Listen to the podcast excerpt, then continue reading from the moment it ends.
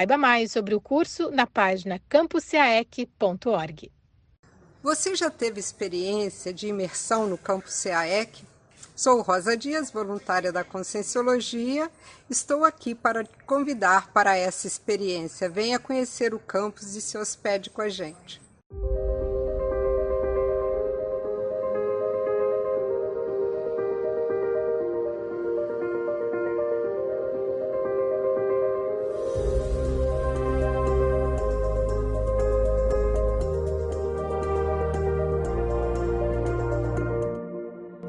Pessoal, aproveite que estamos com promoções especiais de hospedagem.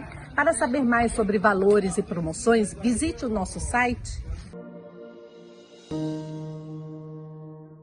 Olá, venho fazer um convite para aqueles que têm interesse em responder as duas mil questões do livro Conscienciograma. E para tanto, está se abrindo uma nova turma do curso Conscienciograma Sem Drama no dia 26 de abril com aulas às terças-feiras, das 19h30 às 22 horas. Os interessados podem entrar em contato com a Côncios.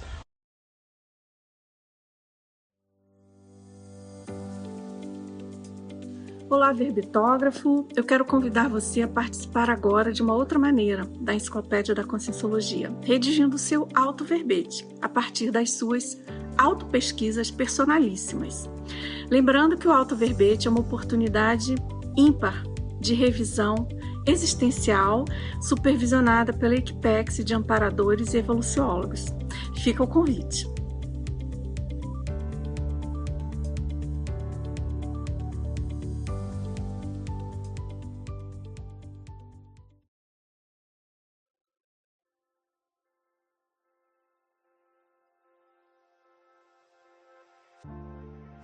Olá, gostaria de informar para você que está escrevendo para o 18º Fórum da TENEPS que o prazo para entrega dos trabalhos foi prorrogado para o dia 30 de abril. E para você que ainda não escreveu, você tem nova oportunidade de participar desse evento, que vai acontecer nos dias 16 a 18 de dezembro. O Mater Pensene desse ano é Sinergia, TENEPS, Universalismo, Pacificação. Até lá!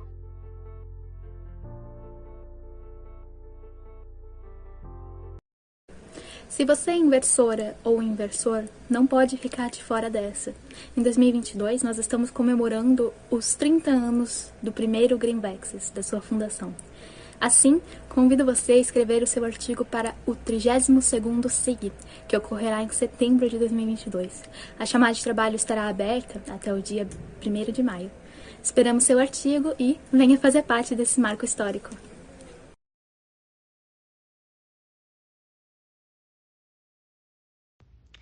Agora você pode estudar e conhecer mais sobre a ciência conscienciologia de forma 100% online e gratuita. O curso O que é a Conscienciologia está disponível a todos que queiram compreender a evolução pela lógica do paradigma consciencial. Saiba mais sobre o curso na página campusaec.org. Você já teve experiência de imersão no campus CAEC? Sou Rosa Dias, voluntária da Conscienciologia. Estou aqui para te convidar para essa experiência. Venha conhecer o campus e se hospede com a gente.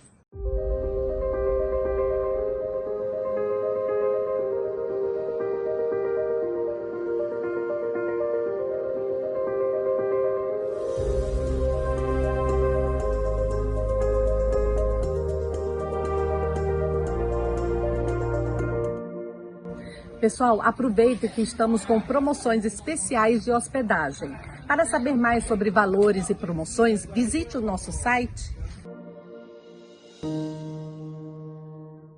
Olá, venho fazer um convite para aqueles que têm interesse em responder as duas mil questões do livro Conscienciograma. E para tanto, está se abrindo uma nova turma do curso Conscienciograma Sem Drama no dia 26 de abril com aulas às terças-feiras, das 19h30 às 22 horas. Os interessados podem entrar em contato com a Côncios.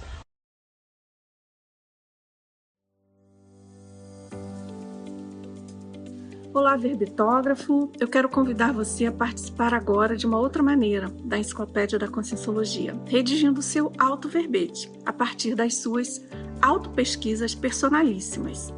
Lembrando que o auto-verbete é uma oportunidade ímpar de revisão existencial supervisionada pela Equipex de amparadores e evoluciólogos.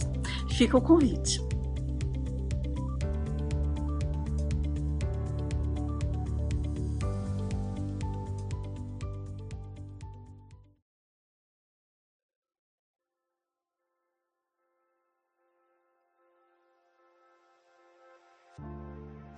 Olá, gostaria de informar para você que está escrevendo para o 18º Fórum da TENEPS que o prazo para entrega dos trabalhos foi prorrogado para o dia 30 de abril. E para você que ainda não escreveu, você tem nova oportunidade de participar desse evento, que vai acontecer nos dias 16 a 18 de dezembro. O Mater Pensene desse ano é Sinergia, TENEPS, Universalismo, Pacificação. Até lá!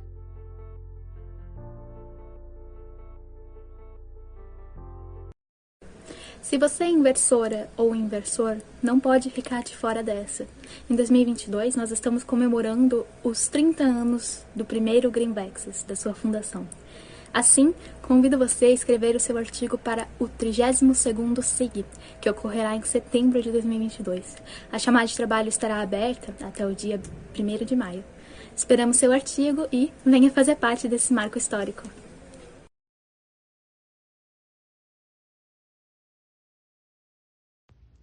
Agora você pode estudar e conhecer mais sobre a ciência Conscienciologia de forma 100% online e gratuita. O curso O que é a Conscienciologia está disponível a todos que queiram compreender a evolução pela lógica do paradigma consciencial. Saiba mais sobre o curso na página campuscaec.org. Você já teve experiência de imersão no campus CAEC? Sou Rosa Dias, voluntária da Conscienciologia. Estou aqui para te convidar para essa experiência. Venha conhecer o campus e se hospede com a gente.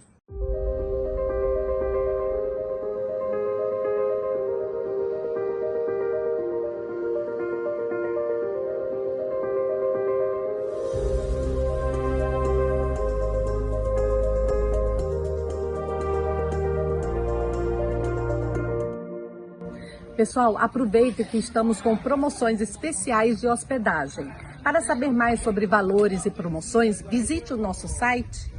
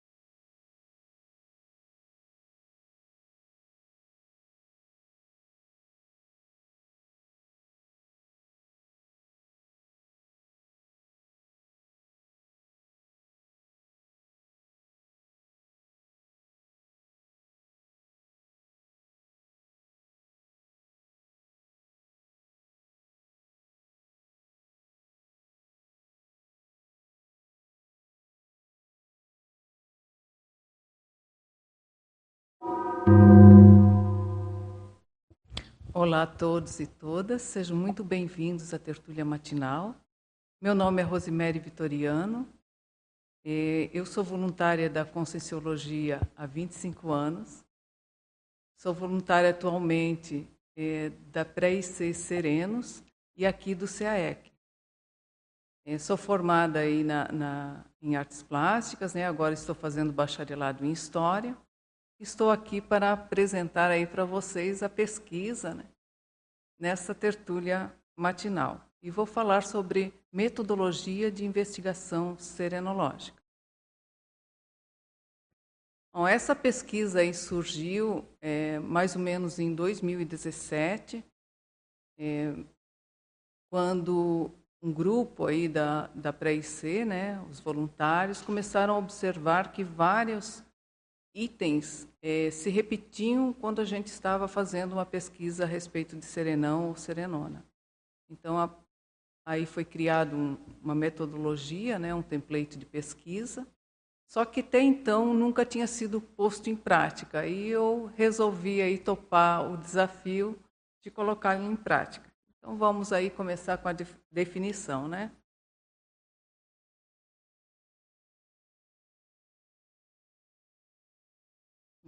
A metodologia de investigação serenológica é o conjunto de métodos ou procedimentos técnicos aplicados na pesquisa e na produção de conhecimento científico acerca da serenologia.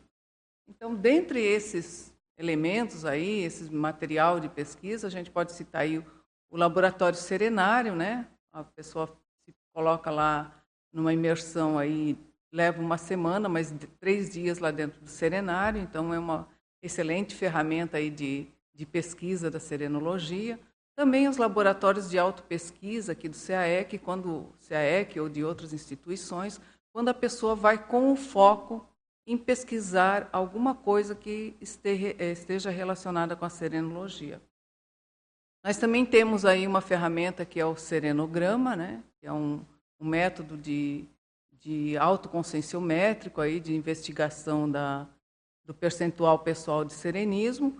E a gente hoje traz essa proposta aí desse template de pesquisa serenológica.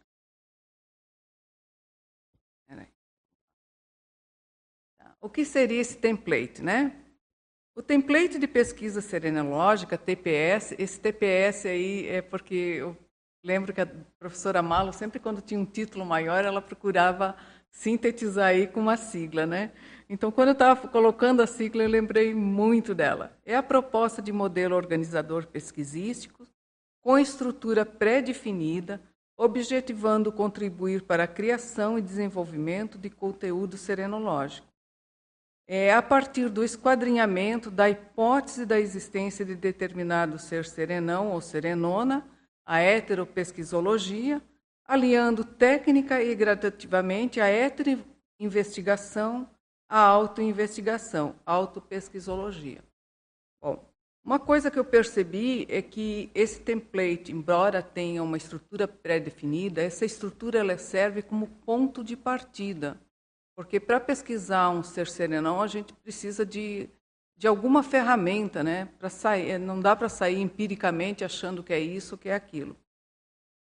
E essa estrutura pré-definida, ela também é flexível, porque vai depender muito é, do perfil do pesquisador e também do perfil da consciência pesquisada. Apesar de serem todos o objeto de pesquisa ser um ser serenão, mas existe uma diferença aí no perfil de, de cada uma dessas consciências, né? Assim como existe entre nós aí pré-serenões, né? E por que flexível? Porque assim, ó, é, se ajusta de acordo com a necessidade é, do pesquisador. É, a gente também não concebe, para quem está estudando a serenologia, eu já me considero aí veterana nessa, é, nessa, nessa área, né? Inclusive, serenologia é a especialidade, é minha auto-especialidade, né, a especialidade do auto-verbete. É, a gente não concebe pesquisar o outro, seria o serenão, sem auto, se auto-pesquisar. Porque está implícito aí uma coisa na outra. Se eu for só pesquisar o serenão, eu vou estar sendo um pouco enxerida. É como se eu ficasse lá observando meu vizinho, minha vizinha, né? E querendo saber da vida dele. E a minha eu procuraria esconder aí ou deixar bem, né? É, lá bem, bem tentando, né? É, conter ela para que ninguém soubesse. Não, na pesquisa serenológica, ela implica as duas coisas: a heteropesquisa e a autopesquisa. Uma das formas disso aí é que o serenão ele reflete a nossa realidade e nem sempre vai refletir o que é melhor da gente, né? ele está lá, que é aquela potência, aquela consciência mais evoluída, mas às vezes vão aparecer aí justamente traços da nossa intraconsciencialidade é, que ficam aí super evidentes aí durante a pesquisa. Bom, é, esse template eu, é, eu apliquei numa hipótese de serenona. Vou trazer aí para você. Aí a gente já falou, né? Heteropesquisa e autopesquisa. Bom, o que seria essa heteropesquisa, né? Eu trouxe aí uma, uma frase, aí um trecho do, do professor Valdo Vieira, aí do Dicionário de Argumento da Conscienciologia, que para que é, heteropesquisologia, para quem tem olhos de enxergar ou a condição daquela pessoa com evidente vocação para omnipesquisologia, omnipesquisa, a sabedoria de alguém, qualquer personalidade, transparece inescondivelmente na existência humana a partir das pequenas atitudes diuturnas triviais sob as lentes da análise conscienciológica. Eu grifei lá olhos de enxergar e qualquer personalidade transparece inescondivelmente. Quer dizer, qualquer personalidade a gente incluiu aí a personalidade do ser serenão. Então essa aí é a, é a base aí dessa auto heteropesquisologia. Bom, durante a metodologia aí, né, eu apliquei nessa serenona que é a serenona Níger. Por que Níger, né? E por que essa serenona? Quem é essa serenona? E por aí afora. Então, Níger foi um nome dado pelo professor Valdo Vieira e ele mencionou. E olha, depois disso, eu esqueci, tá? Durante muitos anos, é, caiu no esquecimento. Eu não lembrava da, da Serenona, mas há um tempo atrás, foi em 2020, a Pré-IC para Ecológicos me convidou para fazer uma live para eles.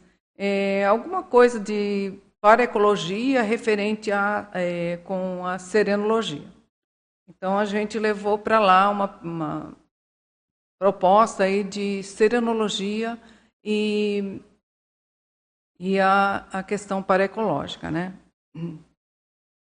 Nessa pesquisa aí que eu fui montar lá a live e tudo, eu veio a ideia, é, voltou toda aquela informação a respeito da Serenona Níger, na, na época passada pelo professor Valdo. Então eu fui aí, eu pesquisei em todos a bibliografia que tem, da Conscienciologia e não achava nada. Aí eu tenho uma pasta no YouTube que eu coloco todos os recortes ou tertúlias que têm relação é, com a serenologia e fala alguma coisa de serenologia. É, também não encontrei nada. Aí então eu saí a campo perguntar para os meus colegas aí, as pessoas que eu conhecia, se olha, vocês alguma vez já ouviu e 80%, ou digamos, do pessoal que eu perguntei, ninguém tinha ouvido nada. Aí eu cheguei naquela fase aí que tu acha assim, estou viajando na maionese, né? Isso aí é invenção da minha cabeça, é, provavelmente isso aí é coisa da minha cabeça. Só que daí eu encontrei duas, daí eu perguntei, vocês já ouviram falar alguma coisa de serenona africana? Duas pessoas disseram, claro, o professor Valdo falou. Então, foi muito interessante, mas assim, quando eu já estava desanimando, já estava achando assim que não, não encontrava nada, e foi muito bacana isso. Daí a pessoa, daí eu disse, você lembra quando? Então assim, ficou difícil lembrar. Então, eu vi assim que muitas vezes o que ocorria? O professor Valdo jogava alguma coisa e não falava mais. Ele tinha muita e deixava lá um dia, talvez alguém pegue, né? E isso me aconteceu com essa hipótese aí de serenona. Né? Então, esse nome Níger foi dado pelo professor Valdo, na época que ele se referiu a ela. Eu calculo que foi aí mais ou menos em 2000, entre 2005 e 2007. É, na época, a tertúlia provavelmente não era gravada, mas ele tinha ali na Sala Verde, tinha lá embaixo no tertuliário. Às vezes ele encontrava com a gente, ele começava a conversar. Então, assim, num desses lugares que essas pessoas estavam presentes, e eu também estava presente ele mencionou essa serenona, mas também não deu grandes informações. Então, ficou uma hipótese de serenona sem ter uma, uma fonte, aí, um, alguma informação mais é, referente a ela. Né? Aí eu pensei, bom, e por que não aplicar aí como teste esse, esse material aí, que é o template de pesquisa serenológica, né? é, vamos testar, vamos ver o que vai dar, né? E foi o que eu fiz. Há mais ou menos um ano atrás, é, quando tava, começou a 11 turma da, do curso Experimento Grupal da Técnica de Mais um Ano de Vida, eu sou docente aí desde o do início do curso, né? Então a gente costuma, nós como docentes, também aplicar técnica. Pega um objetivo e vai trabalhar nele um ano. Eu pensei, olha, por que não? Era mais ou menos quase um mês que já tinha começado, que daí assenta um pouco lá os tutorandos, tudo, né? É, eu pensei, por que não ah, usar esse um ano aí para aplicar esse template de pesquisa? Então agora eu estou terminando aí meu ano em abril, agora no comecinho de abril, né? E está aí o material que eu tô, pretendo ap apresentar aqui é, hoje pela manhã. Então foi isso que eu fiz. E daí a gente começou aí que estudar aí, levantando todas as hipóteses. Nós deduzimos também que tal denominação se deve à hipótese do epicentro da atuação dessa serenona ser nas proximidades aí do rio Níger. Tá? Então, é, foi uma hipótese aí. E interessante que isso nos remete ao oeste da África, África subsaariana na região oeste. Então, no decorrer aí, vocês vão, vão vendo quanta coisa vai surgir a respeito, né?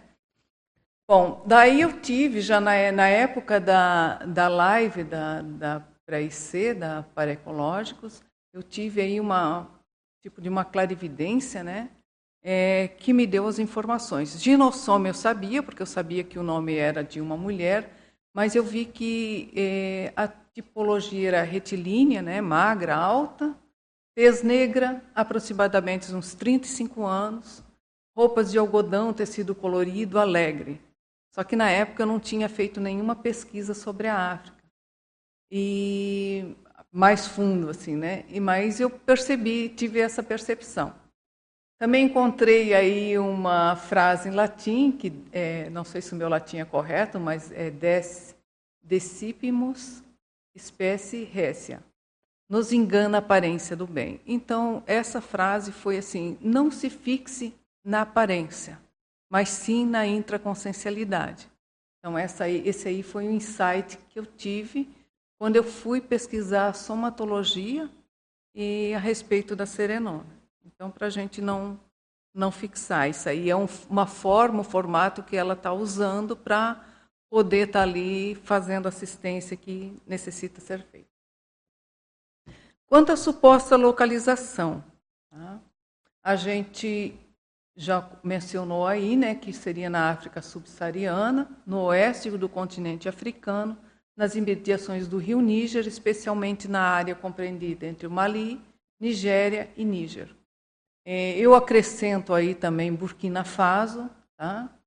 porque nos últimos, nesses últimos 15 dias, 20 dias, tem me vindo muito à mente a questão de, da, de Burkina Faso. Acordei esses dias de manhã com esse nome na cabeça, então eu vi que há uma proximidade, todos esses países estão aí na, no oeste africano.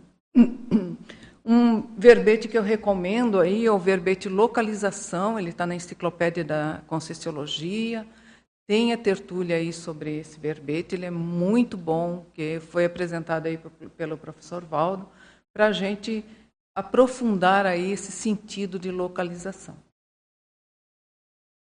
Bom, aí também eu tenho um dos itens aí que a gente tem no, no, nessa metodologia, né, que seria a geologia.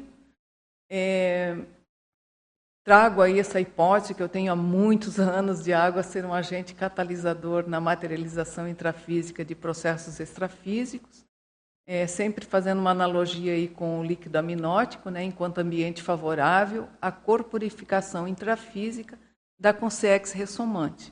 Então a gente sempre tem essa na pesquisa da serenologia observa que não apenas nessa serenona, mas a gente vê aí, olha, o serenão australino, é, ele tem uma relação bem direta aqui com a Foz do Iguaçu, essa região da tríplice fronteira, e aqui nós temos, além das cataratas, que é um, um fluxo é, incrível de água, né, e o tempo todo, a gente também tem o aquífero Guarani.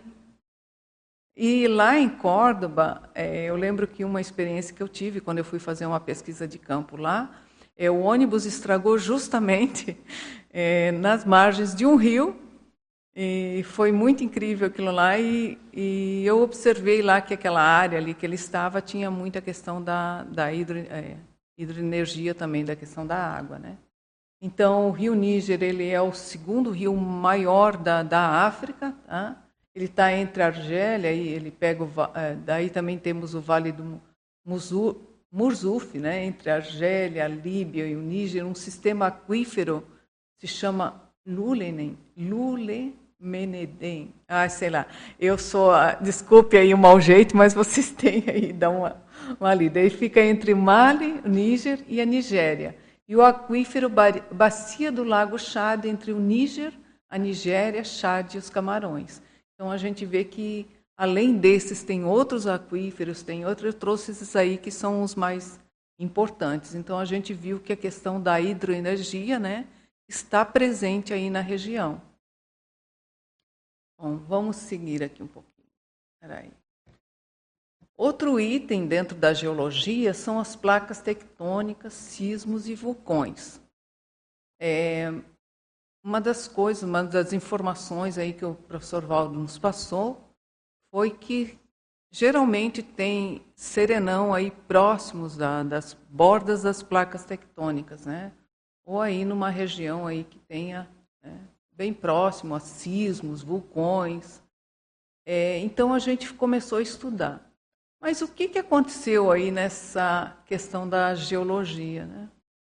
É, eu liguei a TV, é, eu estava, às vezes, para descansar um pouco da bibliografia, às vezes eu entro na TV, vou lá, olho o YouTube, eu vou ver um filme, alguma coisa, e eu fui, entrei no YouTube, né? Liguei a TV, fui lá ver alguma coisa no YouTube.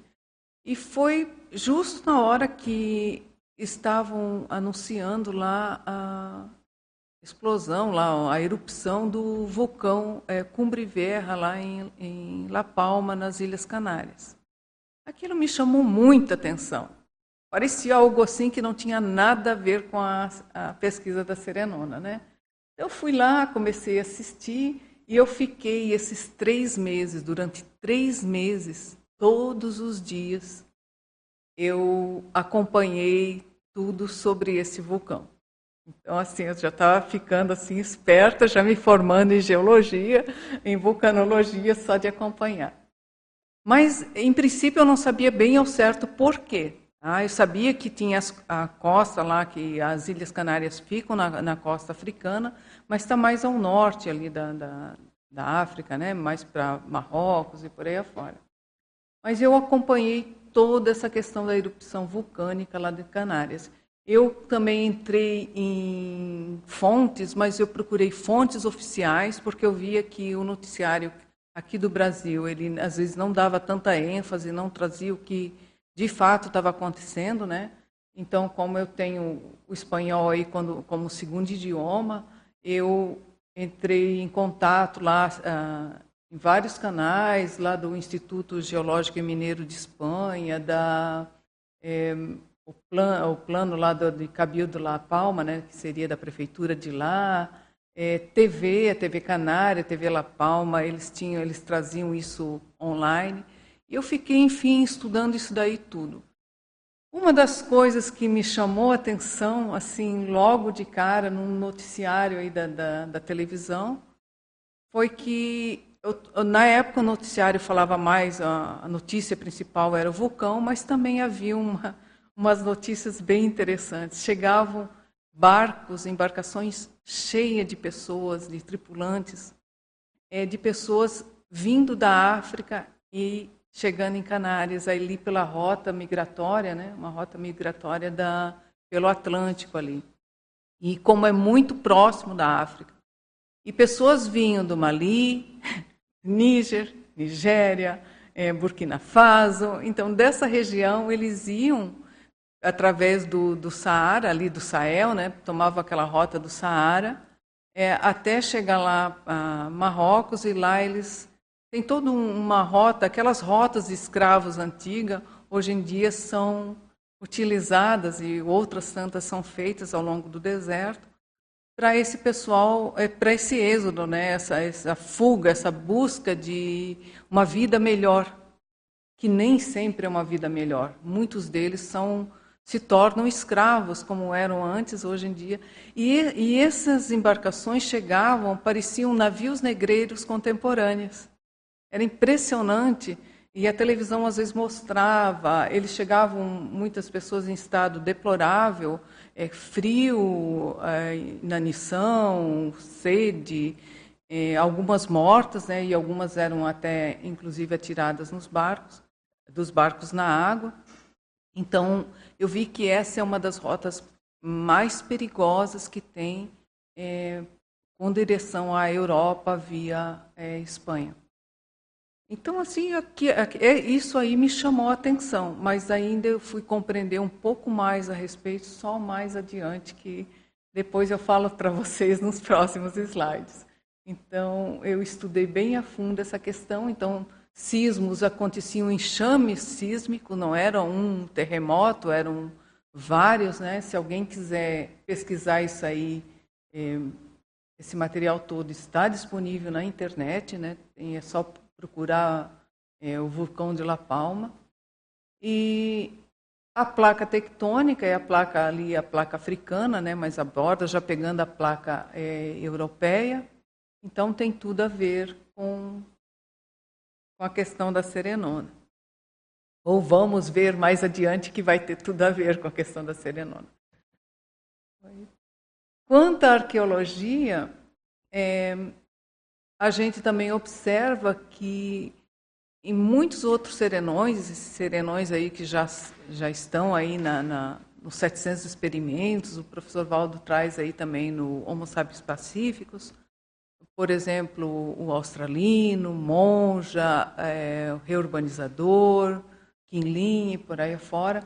Nessas regiões que supostamente eles, eles estão, tem a questão dos sítios arqueológicos. Inclusive, no Holopensene do próprio australino, está né, tá, tá na a reurbanização de sítios antigos. E aí inclui os sítios arqueológicos. Então, se alguém for estudar a região de Córdoba, pode ver que tem aquelas cavernas, a arte rupestre. E a gente, com base nisso, a gente foi ver aí, olha, e, e aí nessa região, tem alguma coisa? É, o que tem aí que está documentado ainda é muito recente, mas também os, os arqueólogos comentam, né, pela, pela bibliografia que eu fui pesquisar, que tem muita coisa ainda a ser é, pesquisada na região. É, tem muita coisa ainda a ser descoberta nessa região. Então, pode ver que o pessoal se fixou mais na, no, no leste africano, principalmente no Egito, e ainda tem muita coisa ali para ser pesquisada. Mas a gente encontrou aí vários sítios arqueológicos, né? Na Nigéria tem o Nok, e, e bom, tantos outros que eu não sei nem pronunciar uh, o nome de todos, né? É, daí aí a gente também encontrou nesse cosmograma de, da, da, pesquisa arqueológica que ali tem a primeira evidência de caça ao mel é, pré-histórica no oeste da África. Então vê que a alimentação naquela época aí tinha muito muito a ver com, com o mel, né? Ele era muito importante para a alimentação do povo e resíduos, fragmentos de cerâmicas que mostram a importância que o mel tinha para o povo da Nigéria há uns 3.500 anos. Também tem o cemitério de Gobeiro, que a gente trouxe a foto aí no slide, né? É, que revela aí o passado verde do Saara. É, esse, eu trouxe esse, essa matéria do cosmograma porque vocês vão ver que mais lá adiante, na reurbanologia, é, no slide que vai tratar também da, da questão da convivialidade né, com, com a, o fito, com, com o meio ambiente, é, tem relação com isso aí. Então, é, foi isso que a gente encontrou. Tem muita coisa. É isso que eu tenho observado nessa pesquisa. Assim, é como se fosse uma enxurrada de informações. É, foi bem interessante aí. E, bom, quanto à culturologia, a gente a, achou por bem aí aprofundar um pouco nos idiotismos culturais. Foi interessante que aqui eu posso é, associar aí uma coisa que aconteceu comigo. Quando eu estava fazendo essa pesquisa sobre idiotismo cultural, né? Esse também é um verbete do, do professor Valdo Vieira. Para quem quiser também tem a tertúlia a respeito desse assunto. É, nessa mesma época eu fui até lá na faculdade, porque a gente está funcionando, eu faço faculdade online, né? E, mas a gente, alguma coisa, vai até o Polo, aqui em Foz do Iguaçu. Eu fui lá ver, buscar os livros desse ano e perguntar, porque já tinham me falado sobre o estágio, como é que eu fazia para começar o estágio. É, foi bem interessante que eu saí de lá já estagiária, tá? É, era estágio, prof, estágio profissional, eu, tô, eu fiz o estágio profissional voluntário e a proposta do meu tema de pesquisa para o estágio, eu fiquei como estagiária da própria faculdade, então a minha função era é, elaborar um curso de extensão para a faculdade. O curso de extensão chama-se África-Níger, um viés contemporâneo. E nele eu abordo o tema do idiotismo cultural, levo a definição do professor Valdo Vieira também, né? é, como uma das coisas que eu encontrei aí nessa região, principalmente da África subsaariana. E então eu trago eles aqui, que são os principais aí, né? Que foi a mutilação genital feminina, MGF. Vocês podem ver que tem essa faixa imensa ali, né? Em vermelho nesse mapa. É, são locais ainda que acontece, mas isso não acontece só na África, inclusive na América também acontece na, na, na Europa com os imigrantes né, da, da África, é, principalmente os muçulmanos, islâmicos, eles têm esse hábito.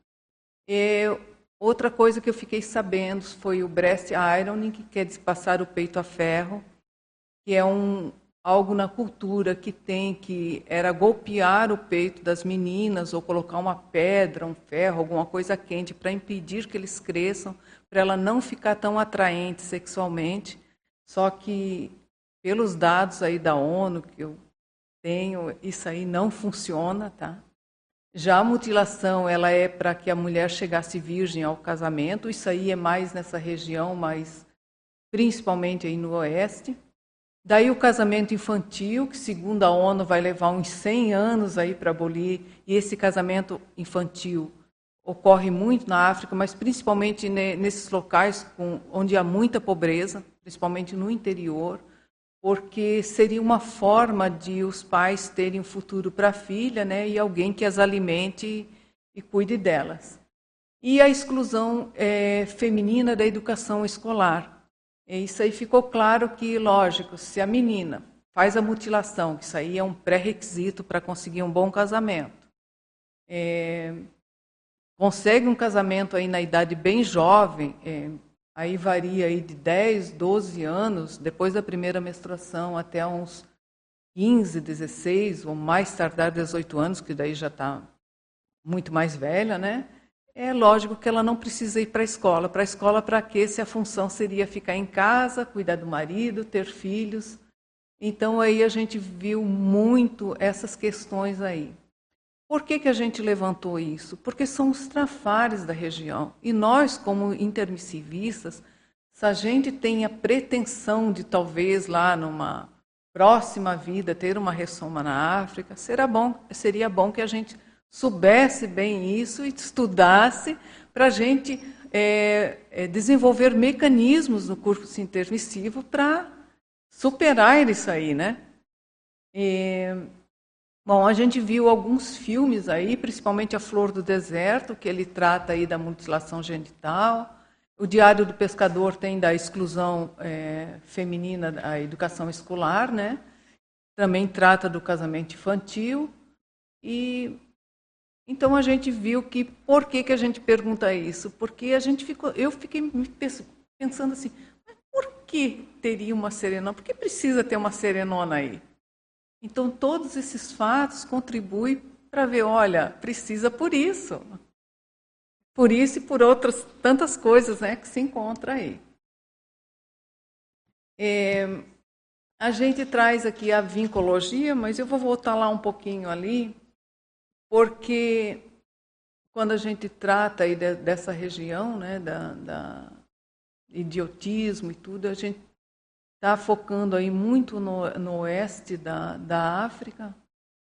E Aí também a gente observa que não só é, é, não, não é a gente chegar lá e tentar mudar as coisas, mas é uma questão de cultura. Eu lembrei agora, por isso que eu voltei, uma das pessoas que eu assisti no documentário, eu busquei muitos documentários a respeito, assisti muita coisa.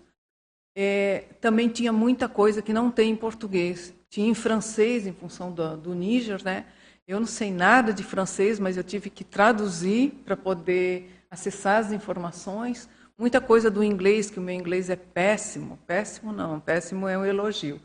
É, e para ver o seguinte das informações. Então, num, num desses documentários, ela ah, tinha uma, uma pessoa que foi entrevistada ali da região, e ela disse assim que ela passou por isso, foi bem traumatizante, mas ela, ela teve filho homem, mas se ela tivesse filha mulher, ela, ela também é, faria a mesma coisa com a filha dela, porque é uma questão cultural.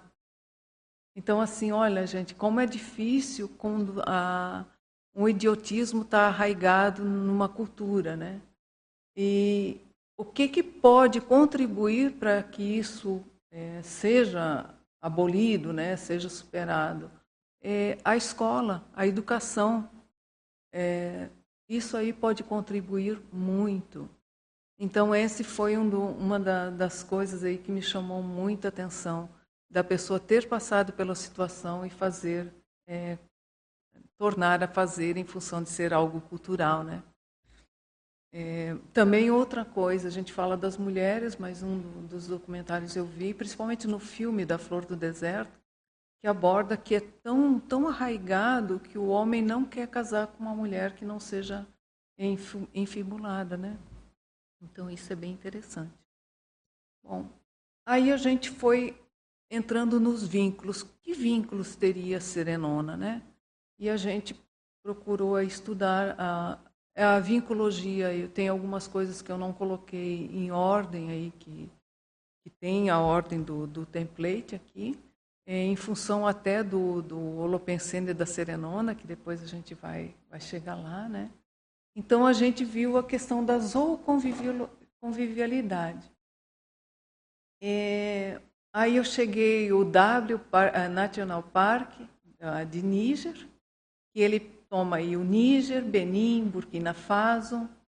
É, e a gente traz essa, essa questão aí, que é a vigésima questão do conscienciograma, né, da página 245, sobre universalidade, sobre a convivialidade, uma consim que emprega com dignidade o senso de convívio fraterno com os animais é, subhumanos. É, então a gente vê que a serenona, os serenões de modo geral, eles têm esse, esse traço aí de, dessa convivialidade pacífica.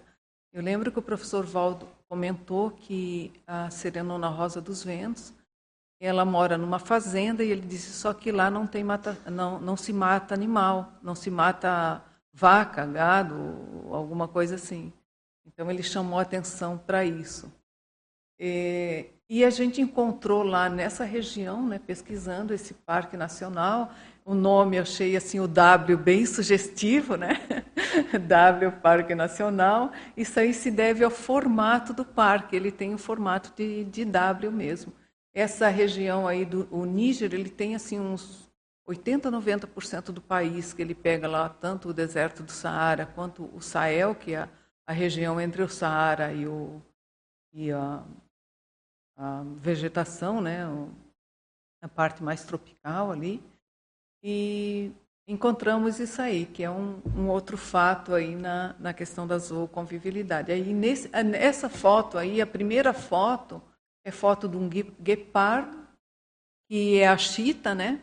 E isso me remeteu muito quando eu estava procurando uma foto aí para colocar, encontrei essa aí, que é, é um dos animais que tem lá nesse parque nacional. E eu achei interessante que no Projeciologia o professor Valdo cita o guepardo, inclusive ele coloca o, os sinônimos, coloca aí como chita, do, ele é o animal mais veloz que se tem no planeta.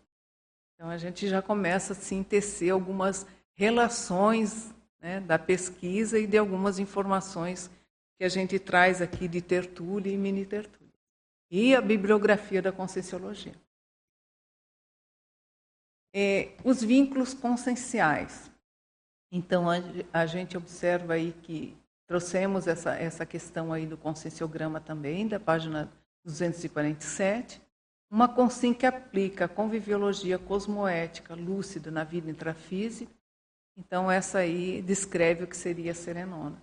A gente vê aí na questão dos vínculos conscienciais, é, essa consciência ela está lá numa condição de infiltrada, é, uma mulher na faixa dos 35 anos, é, a média de filhos ali na região, é, no Níger, se não me engano, está quase sete filhos por mulher. É, então você vê a condição de alguém, na, uh, um ser serenão ali, ginossoma, convivendo nessa região. É provavelmente a hipótese aí que ela seja mãe e dos sete ou oito filhos. É, essa hipótese também, é, com relação a uma outra serenona, também foi levantado. Eu tenho nas minhas anotações pessoais é, em tertúlia matinal pelo professor Valdo sobre a Serenona Rosa dos Ventos. Então, assim, a condição de filtrado numa consciência, ela tem que estar parecendo com a média da população daquele ambiente, daquele local. É, a diferença está na intraconsciencialidade, é, no poder é, assistencial que tem aquela consciência. E para não fazer nenhum. É, para ser ou atuar é, dignamente, né, ou fidedignamente, é, através da cosmoética, ela está dentro do, daquele holopensene. Ela não vai interferir no holopensene de fora para dentro, mas ela está imersa, ela está trabalhando ali na, naquele holopensene. Né? Então, isso aí a gente. É, as hipóteses que a gente traz aí de vínculos conscienciais ali dessa consciência. É, bom, aí a gente foi estudar aí qual seria o atributo consciencial, né, que seria mais é, estiver, estaria mais em evidência é, ali na região. E a, eu encontrei aí num, numa das bibliografias é um livro que se chama Tradição Viva, página 205, sobre a memória. Então, diz assim: das crianças que saíam das escolas corânicas, a maioria era capaz de recitar de cor o Corão inteiro, é, em árabe, no salmo desejado, sem entender o sentido do texto. É, o que demonstra a capacidade da memória. Então, assim, faltou, faltava entendimento, faltava é, fazer a interpretação do texto, mas a memória, você decorar um livro todo, é, de trás para frente, da frente para trás, no versículo ou verso, sei lá, que qualquer pessoa pedisse, é, isso exemplifica assim uma memória muito boa. Então essa foi a hipótese. Depois eu achei várias outras outras publicações aí que fazem alusão à questão da memória. Então, isso aí foi o atributo que mais é, sobressaiu aí na pesquisa. É, com isso, eu lembrei de uma projeção que eu tive na época que eu estava trabalhando com a. Fiz parte da equipe que estava trabalhando em tradução do Projeciologia.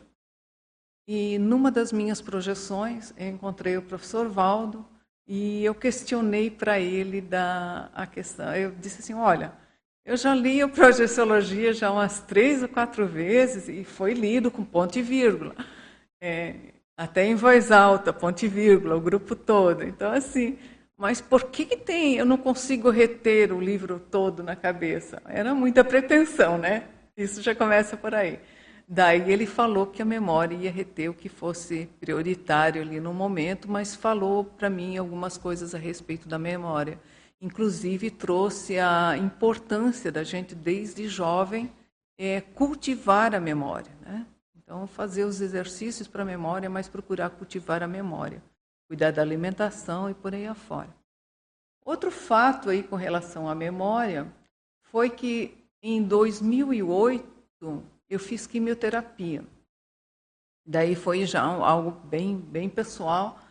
E eu observei que a minha memória, assim, foi. Eu tinha uma memória excelente e ela foi assim. Eu cheguei a ter lapsos de memória. Então eu vi que sem memória a gente não é nada, não existe. Na época também eu me dirigia, o professor Valdo estava direto no Lociclo, eu era mantenedora lá. No, depois eu fui mantenedora do Lociclo, mas eu sempre ia ao, ao Lociclo. Eu fui conversar com ele justamente a respeito disso. Ele disse: Olha, Rose, fica tranquila que com o tempo você vai conseguir recuperar, né?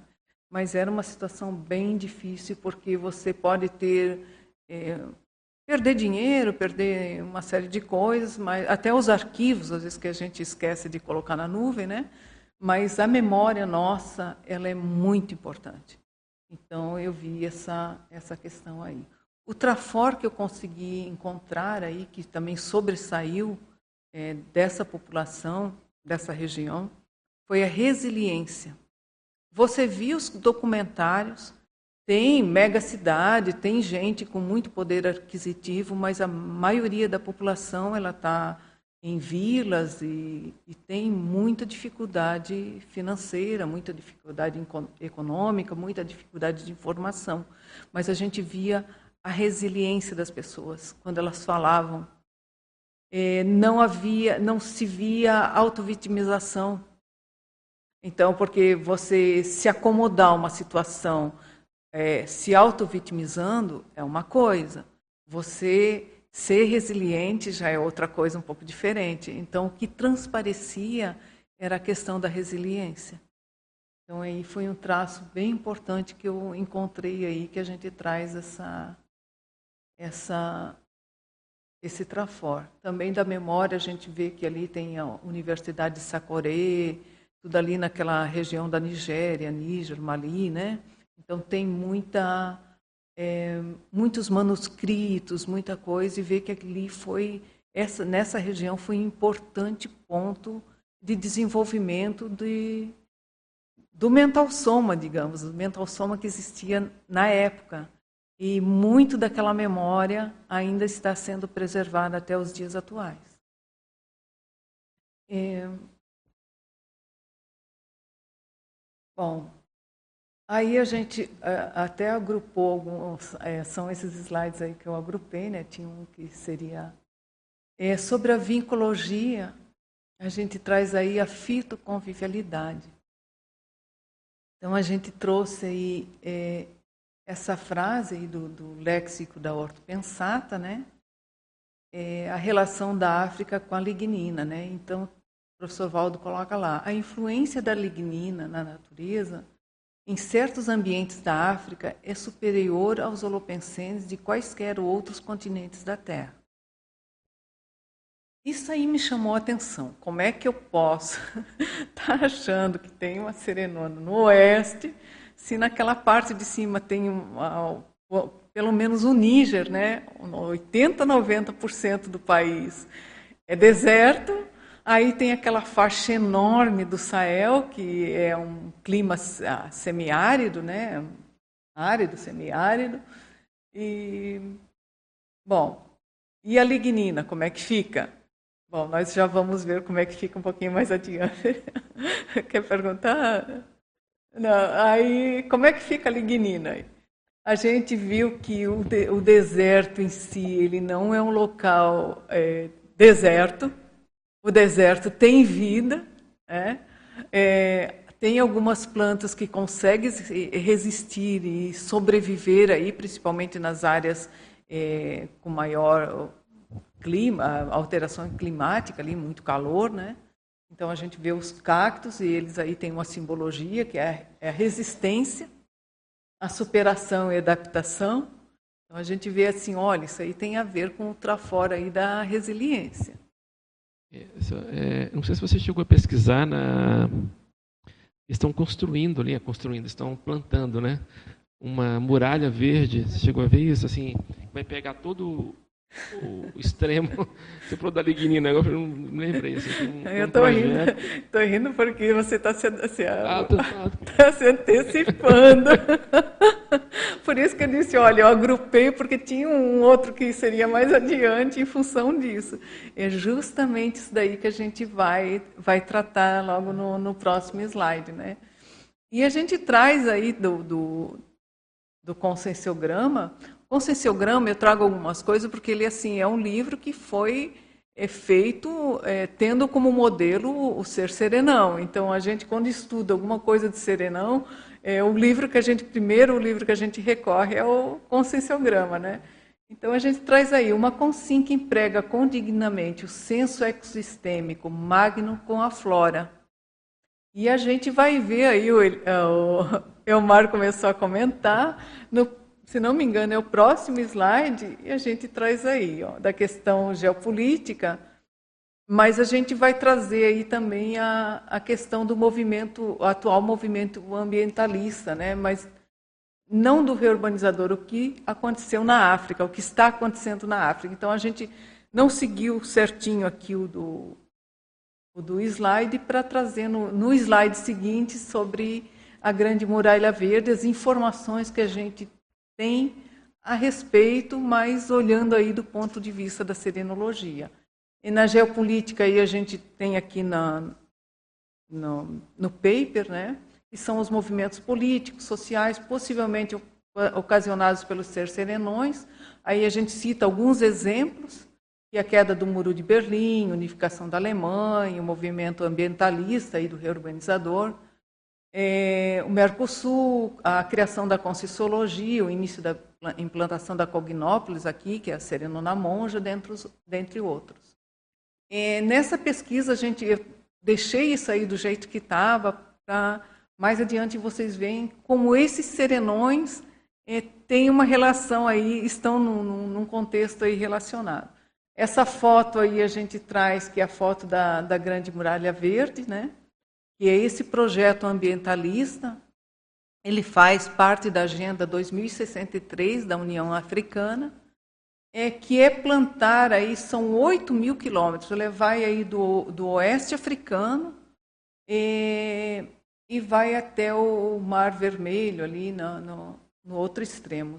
Então, a ideia é conter a desertificação com plantio de, de árvores. Passar para o outro que eu acho que tem aí as informações. Então, aí, é um, é, como eu já comentei, né, de, de, através da desertificação, conter aí, são 8 mil quilômetros na região do Sahel. Essa região do Sahel é, uma, é considerada a região mais jovem do planeta no sentido de população. A média da população aí está na faixa de 25 anos. E ela é uma população assim muito grande, e muito flutuante. O pessoal aí, há muitos nômades, né, eles transitam muito por aí, por aí. E são essas rotas aí, aquelas rotas, antigas rotas de comércio, elas continuam acontecendo. É, essa, esse projeto aí ele envolve diretamente 11 países, é, de Burkina Faso, de Djibouti, Eritreia, Etiópia, Mali, Mauritânia, Níger, Nigéria, Senegal, Sudão, e Chad. Então, assim, é um, é um projeto supranacional. A gente já observa essa questão supranacional no continente africano quando a gente vê o Sahel. Não fala que o Sahel é de um país ou do outro. Ele é uma faixa. E ele é uma faixa que vai é, do oeste ao leste africano. E essa muralha, quando concluída, ela será a maior estrutura verde do planeta, viva do planeta. Ela vai ultrapassar três vezes o tamanho da grande barreira de eh, corais na Austrália. Essa grande barreira de corais aí na Austrália, ela está relacionada aí com a hipótese da Serenona coralis, né, que foi trazida aqui em tertúlia matinal, se alguém tiver interesse de assistir pelo professor Jeffrey Lloyd. Então ele trouxe isso daí. Então vocês veem, é projeto de Serenão, né? Na minha opinião. Então é alguma coisa muito grande. E quando eu estava fazendo o, o curso lá de extensão lá para a faculdade, eu também trouxe isso daí, trouxe essa, a hipótese né, para é que essa construção não é fazer uma selva e tudo. Não, essa, essa barreira aí, de, de essa, esse muro, né, ele está sendo construído, as pessoas nas vilas, chega lá um caminhão, leva as mudas, eles vão plantando, e é incentivo. Só que isso está gerando emprego, isso aí está gerando chegar informação em vilas bem afastadas. Que, e isso pode ser, né, aí está a hipótese, de uma forma de mudar aquele sistema cultural que a gente trouxe dos idiotismos culturais. Porque quando vai chegando a informação, as, é, os jovens eles com o tempo vão, vão mudando, né? Vai depois chegar uma internet, um celularzinho, alguma coisa assim, e a cultura vai se transformando a partir da informação, a partir da, da educação. Então, uma das formas de, de, de educação é ensinar ao povo é que através da ecologia, através do plantio, é, eles vão ter uma vida melhor, porque o êxodo que ocorre para a Europa, que ocorre lá para as Canárias, ele tem muita relação das pessoas querer buscar uma vida melhor. Eles estão fugindo da fome, eles estão fugindo da, da, dos conflitos armados ali da região. A gente vê que ali na Nigéria foi onde que nasceu o Boko Haram, né? Então a gente vê essa questão. E sendo a maior estrutura verde, a maior estrutura vi, viva do planeta, e ela está sendo construída pelos homens. Então, esse é o projeto da Agenda 2063, da, é um dos projetos. É, aí a gente também, quando estava montando aí os slides, surgiu aí uma ideia que é um, uma proposta aí, né, que foi um insight de quem sabe é, ambientalista Vangari Matai, e ela foi uma das primeiras pessoas que trouxe é, e trabalhou a partir de sete sementes, né? Foram sete sementinhas que ela plantou e são milhões de árvores plantadas. E ela seja alguém da equipe da Serenona Níger. Então a gente deixa essa hipótese aí, uma hipótese de pesquisa, né? E ela poderia ser alguém da equipe, é, da Equipex agora, porque a Vanguard já dessomou, é, da Serenona Níger. Ela tá, é, ela foi aí Nobel da Paz aí em 2014 em função aí desse projeto. Tem um livro que é muito interessante, que é muito bom, e eu ganhei esse livro é, foi do meu amigo lá, o Luciano Melo, quando ele foi me visitar na época que eu tive o câncer, depois da cirurgia, ele me levou esse livro de presente. E foi interessante que eu li o livro e como eu tinha na época feito a mastectomia, é, veio muito na TENEPS as mulheres que eram vítimas de guerras étnicas, é, que eram mastectomizadas para não alimentarem os seus filhos. Então, isso foi muito interessante. Ó, a gente não se preocupa, porque eu já fiz a reconstrução, tá? não tem problema, mas. É, então, as coisas que acontecem com a gente, a gente procurar é, servir de link, de elo na, na questão da própria da assistência. É, e isso o amparador da TENEPS ele não perde tempo, ele traz mesmo, né? E, e, a gente aproveita aí. E foi essa relação aí, foi em função disso que me veio tudo isso somente. Olha, um livro lá que eu ganhei lá em 2009, comecinho de 2009. É, o que, que tem a ver com isso? E, e a gente começa a traçar aí uma, uma panorâmica, né, um entendimento a respeito da pesquisa que se está realizando. Bom, a partir disso, é, o Holopensene da Serenona, que faz parte aí da pesquisa, né, a gente traçar.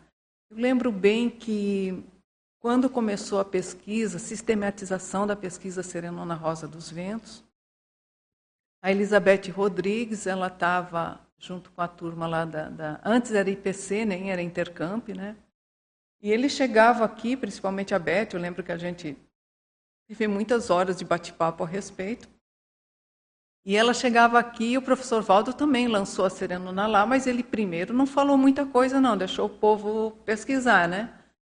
E daí ela vinha para traçar o Lopensene da Serenona. Então ela, é, a partir dessa experiência que ela teve lá, né, daí eles desenvolveram uma hipótese aí de Lopensene da, da Serenona Rosa dos Ventos. E a partir desse bate-papo foi que eu fui traçar o, o da Serenona Níger. É, essa hipótese aí já eu não mudei, ela está flexível, tá? Para alguém se, se for pesquisar, tiver alguma ideia, né? Eu acho que isso aí é será um somatório aí de, de ideias aí de mais pessoas. Que meu sonho de consumo é que mais gente pegue o template e vai estudar. E, então a hipótese foi que seria assistência ao continente africano Aí a gente viu agora que é mais ali toma aí muito o oeste africano, né? Recomposição da interprisão decorrente de processo escravagista africano. Então tem muita questão da vítima algoz da, da, da África. Então muito do processo africano ela, ele partiu aí da, da dessa região, né? Aí na, foi mais para o litoral, ele veio aqui para o Brasil, América do, do, do, Norte, América do Sul, né, Estados Unidos, mas Brasil assim foi uma uma diáspora muito grande de africanos que vieram de lá, então a grande maioria foi aí dessa dessa região aí, principalmente pelo litoral. Então, por isso a gente traz essa, essa questão aí. Assistência às mulheres, como eu já comentei aí, olha, elas são as principais vítimas dos idiotismos culturais, e não tem só esses, tem outros que são do, do, da parte leste aí, que a gente também tomou conhecimento que são assim brutais. É, esses idiotismos que eu comentei antes, e, e a título de proteção da, das mulheres, já existem leis, mas como é algo é, muito da cultura, elas não são cumpridas e ocorrem dentro aí da, da condição do lar, né? São levadas pelas mães, tias e por aí afora. Então a gente traz isso aí como é, existe essa assistência, né? Adaptabilidade a situações adversas foi aí a, a própria vida no deserto, é, os, as espécies é, da flora, é, as espécies animais, a, o povo mesmo que se adapta ali àquela condição, alguns nômades, alguns é, fixos ali em determinadas regiões, e que às vezes, em função até de não poder mais ficar aí por isso mudam, mas eles tentam até o último se manter onde estão, né? No, no local. Então essa essa adaptação aí é bem interessante, bem é, tem muita coisa aí se alguém quiser pesquisar e vai encontrar a respeito, né?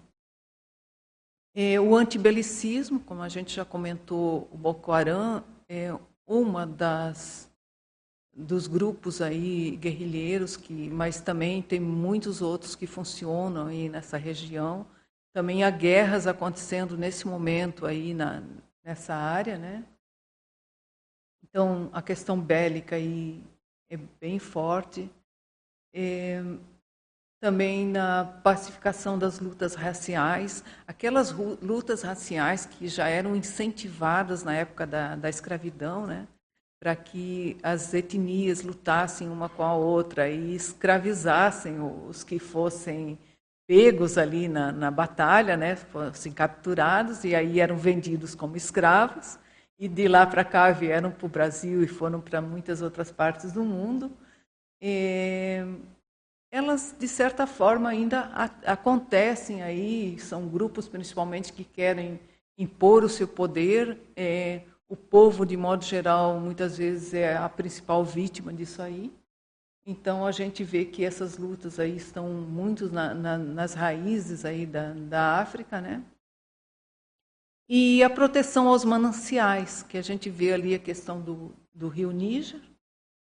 E o, o, a questão mental somática aí são o saber, os livros e a biblioteca. Então você vê que em, locais assim tão difíceis de, de, de da vida e em documentários alguns eu achei incrível é, que estava a pessoa lá com o seu livro sentada no chão na poeira lendo estudando parecia que estava numa ilha de um autoencapsulamento ali com tudo aquilo que estava acontecendo em volta e ela conseguia se concentrar na, na leitura e a própria lignina, que é a energia que está sendo aí, eu não, não vi como colocar aí no Holopensene, mas ela é, tá, é muito forte é, e está sendo produzido aí para 2063 estar completo. Você quer perguntar? Queria sim. É, bom dia a todos. Obrigado, Rose, pelo, pelo convite. É, é bem em cima desse slide, né? Eu estava tava esperando você avançar para ver se a pergunta casava com com a tua explicação. É, que é o seguinte, é, depois da Segunda Guerra, especialmente aí na década de 70, é, talvez você lembre desses, ah, dessas notícias, né? Era constante em noticiário a gente ver os movimentos de libertação das colônias. Então, noticiava-se muito sobre a libertação de Angola, de Moçambique, do Congo, você deve lembrar, né? Apesar de não ser na mesma região que você está ali estudando, são eram colônias mais para o sul da África, né? E você entende que pode haver uma relação com, com a atuação dessa serenona? O que, que te parece essa hipótese, né? Em conexão com a reurbanologia? É, eu vi eu vi alguma coisa a respeito também ali da do Níger, se não me engano, foi na década de 60, né? Que, uh, que foi. É, existe, foi, foi todo um movimento que, de, dessa libertação, só que, assim, uma das coisas que eu observei é que ainda há uma influência da, do país colonizador, mas já foi é, feito esse primeiro movimento. Eu vejo que tem uma relação direta com, com aquele que eu coloquei lá bem antes, bem no, no início, né? É, a respeito do reurbanizador, de... eu vejo que há uma conexão desses holopensenes e serenões. Cada um tem seu estilo pessoal, tem sua forma de atuação, mas há isso, há um, digamos, um holopensene comum. E eu vejo como uma, uma hipótese aí de ter relação com essa serenona. Mas a gente também é, vou trazer aqui também que existe assim uma hipótese de uma outra serenão ou serenona é, bem no sul, nas Ilhas Seychelles. Isso aí foi aventado aqui na mini tertúlia pelo professor Valdo também. Tá? Então, é assim, mais compatível com essa região do. É, mas ali nessa região que eu, que eu estudei também ocorreu isso. Oswaldo. Sim, sim, sim. Então não há um processo assim é, globalizado, mas pegou muito a questão da África, que é. eram colônias ainda que, que persistiam, né? E você está me lembrando, eu já não sei mais qual é o país, mas eu li recentemente que apesar de já estar independente tudo da, da metrópole, as mulheres continuam se vestindo com roupas da era vitoriana. Um país africano. Não sei se é Namíbia, talvez não seja. É, então, continuam com aquelas roupas do fim do século XIX e preservaram isso até hoje. Né? Você vê a, a força do... Da, do é. colonialismo, né? Você vê que os, os idiomas é, matriz, né, a chave de cada, um, cada uma das colônias foi o, o idioma do colonizador embora tenha muitas etnias, né, e cada uma uh, fale o seu dialeto, mas os, o considerado oficial é o da, da colônia. Tanto é que eu, foi, foi assim, uh, eu tinha dificuldade no, no francês ou no, no, inglês, mas ainda ajudava, porque se fosse no dialeto da seria mais difícil ainda. Mas eu vejo assim que tem uma relação aí com a questão da serenologia. Esse seria na parte da geopolítica ali dos movimentos, né? Você tem algumas algumas perguntas no então, chat. Você lá. prefere responder agora ou você quer? Não, já. Vamos? É. É, tem o, o Wilson Hering, ele, Henning. ele Hering, né? Hering conhece, né? É, ele colocou três perguntas em, próximas. Eu vou fazer as três que elas têm uma relação. Ele pergunta para ti é, o quanto que você considera que a tua pesquisa, o teu estudo em serenologia acelerou a tua própria evolução, né? Ele também pergunta se você percebeu alguma relação da serenona Nídia, que você Níger. trouxe, Nídia, com o Brasil, e é, a possível relação tua com ela. Olha, a- a- algumas perguntas, Henning, eu vou responder depois, quando eu for falar da, das- da re- recinologia, tá? Mas a questão da. Vamos agora, porque a gente está falando do movimento migratório, a questão da relação da Serenona Níger com o Brasil. eh, a Beth e eu conversamos ah, muito a respeito eh, de uma hipótese de uma relação com a Serenona Rosa dos Ventos. Tá? E aqui em Mini Tertúlia, o professor Valdo, até eu estava, porque eu andei mexendo nas minhas anotações tudo para ver o que tinha, o que achava, né? É, ele comenta que ele comenta assim que o cotovelo do Brasil está no sovaco da África. Então, assim, ó, aquela parte lá é, onde que está no Nordeste brasileiro, ele encaixaria é, naquela parte da África.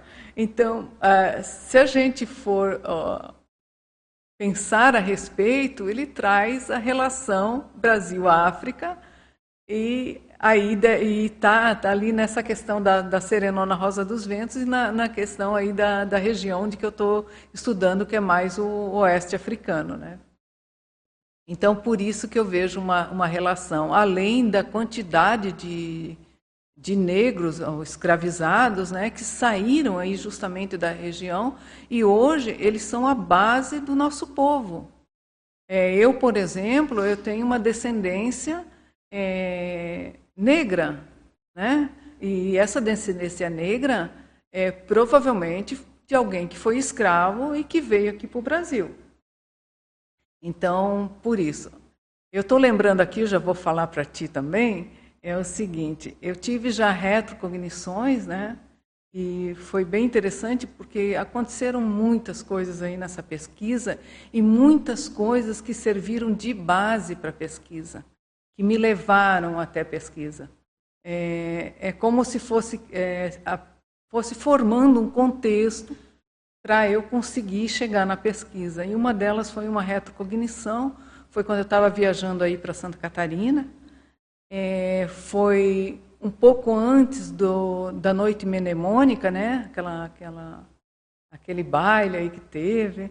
Eu eu estava lá e eu geralmente eu prestei mais atenção nas minhas retrocognições quando elas são projeções retrocognitivas. Para mim, quando é uma projeção, que o negócio está ali bem firme, tem um amparador lá que tem uma técnica de tá mais certinho. Mas assim, em vigília, eu nunca fui de dar muita importância. E eu estou lá em Santa Catarina e, de repente, assim, na vigília, eu me vi. Mas foi um negócio assim, de uma descoincidência. Eu vi eu mesma, eu sabia que era eu. Eu vi detalhes, inclusive o formato das unhas, para ver o detalhismo que eu me vi. Eu era uma escrava doméstica, eu estava ali, eu tinha. Meu temperamento é, era bem parecido com o que é hoje em dia. Eu me senti muito tranquila, estava ali com um balde levando para alguma coisa. E isso me chamou muita atenção. Então, era uma escrava negra, né, doméstica, e estava atuando aí na região de Santa Catarina. Daí eu também, durante agora a pesquisa, eu lembrei que quando eu mudei para Pissarras, daí eu fui ali na Penha, são muitas praias, eu fui conhecer uma praia, alguém me levou lá numa praia do Quilombo. Eu nunca tinha ligado em Quilombo com escravatura ou com algum processo meu. Mas quando cheguei lá, a primeira coisa que eu tive foi uma clarividência de um grupo de negros dançando numa fogueira, o pessoal fazendo uma festa, uma, uma confraternização ali no, no, local. Essa imagem é muito forte, é, ela vem muito à minha mente. Então aí eu vi que eu não estava estudando aleatoriamente uma serenona e que eu tinha realmente relação com essa serenona. Alguma relação eu tinha, né? Também é, eu lembrei de uma projeção que eu tive lá na Argentina. As minhas meninas, as minhas filhas, eu tenho três filhas, são meninas, mas não estão mais são meninas. Né? A menor está com 37, 37, não, 37 anos, isso. Aí elas brincavam comigo e costumavam dizer assim, ah, mama África, para mim. Né? Então, tinha essa brincadeira lá de me chamar de Mama África. Aí, o meu ex-marido, ele costumava me chamar de negrinha.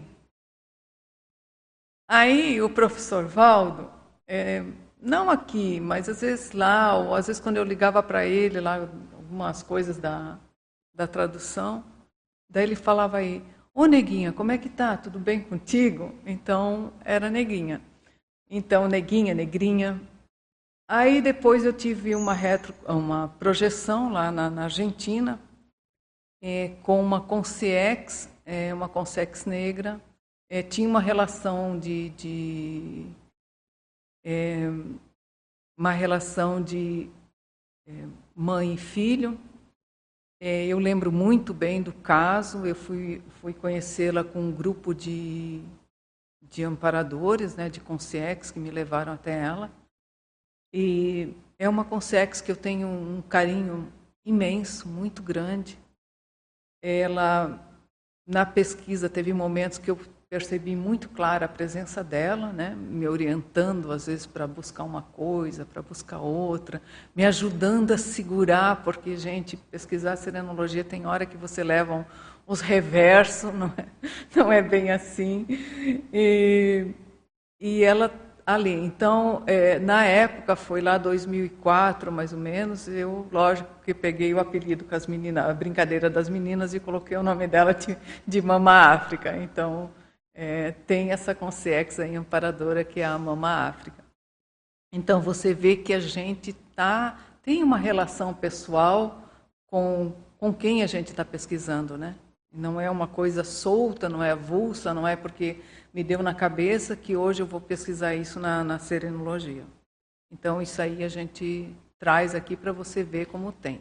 Quantas recins agora você espera que vai ser no próximo? Aqui, ó. Pode ir. Ah, tudo bem? Brasilinha, como é? Brasentina? pois é. Eu acabei...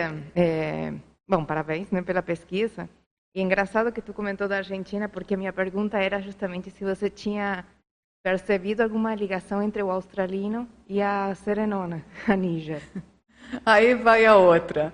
Outra coisa que o professor Valdo ficava lá de vez em quando e chegava para mim e falava, mas eu assim, boboca, bem, não, nunca tinha parado para ligar as coisas.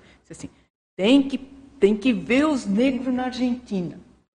Porque mataram todos os negros da Argentina, porque não tem negro na Argentina, só que a gente vê que hoje em dia tem, né? Mas aí uma época fui ver alguma coisa, daí quando eu tive a retro lá da, da lá de, de, Santa Catarina, eu vi a questão dos negros que às vezes chegavam ali em Santa Catarina, eram levados lá para a Argentina, né? Tinha todo aquele percurso ali. Então, assim, também não é um fato isolado. E essa, essa projeção que eu tive, aí, esse encontro com essa, com essa Consex, foi lá na Argentina. Estava morando lá, né? É interessante isso daí. Então eu vi que tem há uma relação.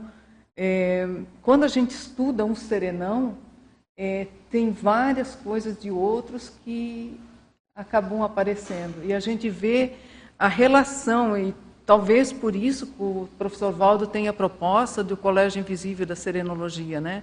Ninguém trabalha sozinho. Há uma ligação entre os holopensenes. É, é uma junta né? aqueles trafores, a holopensene, as potencialidades, é, o perfil de cada um, o estilo pessoal de cada, cada serenão, isso aí junta para uma assistência maior. Então foi aí que eu vi aí a relação com o australino. eu tive muita uma uma período uma, de, um momento da vida que de repente começou a vir muita coisa da África e até eu me envolver em coisas relacionadas com a cultura africana. Foi um momento bem crítico e que esse contato com com com esse holopensene venha muito a questão da resiliência, muito forte. E eu percebia uma mulher negra comigo, acompanhando todo esse processo. Eu achava, na época, que era uma evocação de uma vida passada minha, de uma outra vida, onde eu tive esse processo de, de resiliência, me saí bem e foi como uma, uma um parâmetro positivo para atravessar o que eu estava passando nesse momento. Quando eu entrei na, na para ecológicos, que a gente começou a trabalhar com os, o, a pesquisa dos serenões, e que vem a, a, a ideia da, da serenona Níger, isso casou muito com esse, com esse holopensene.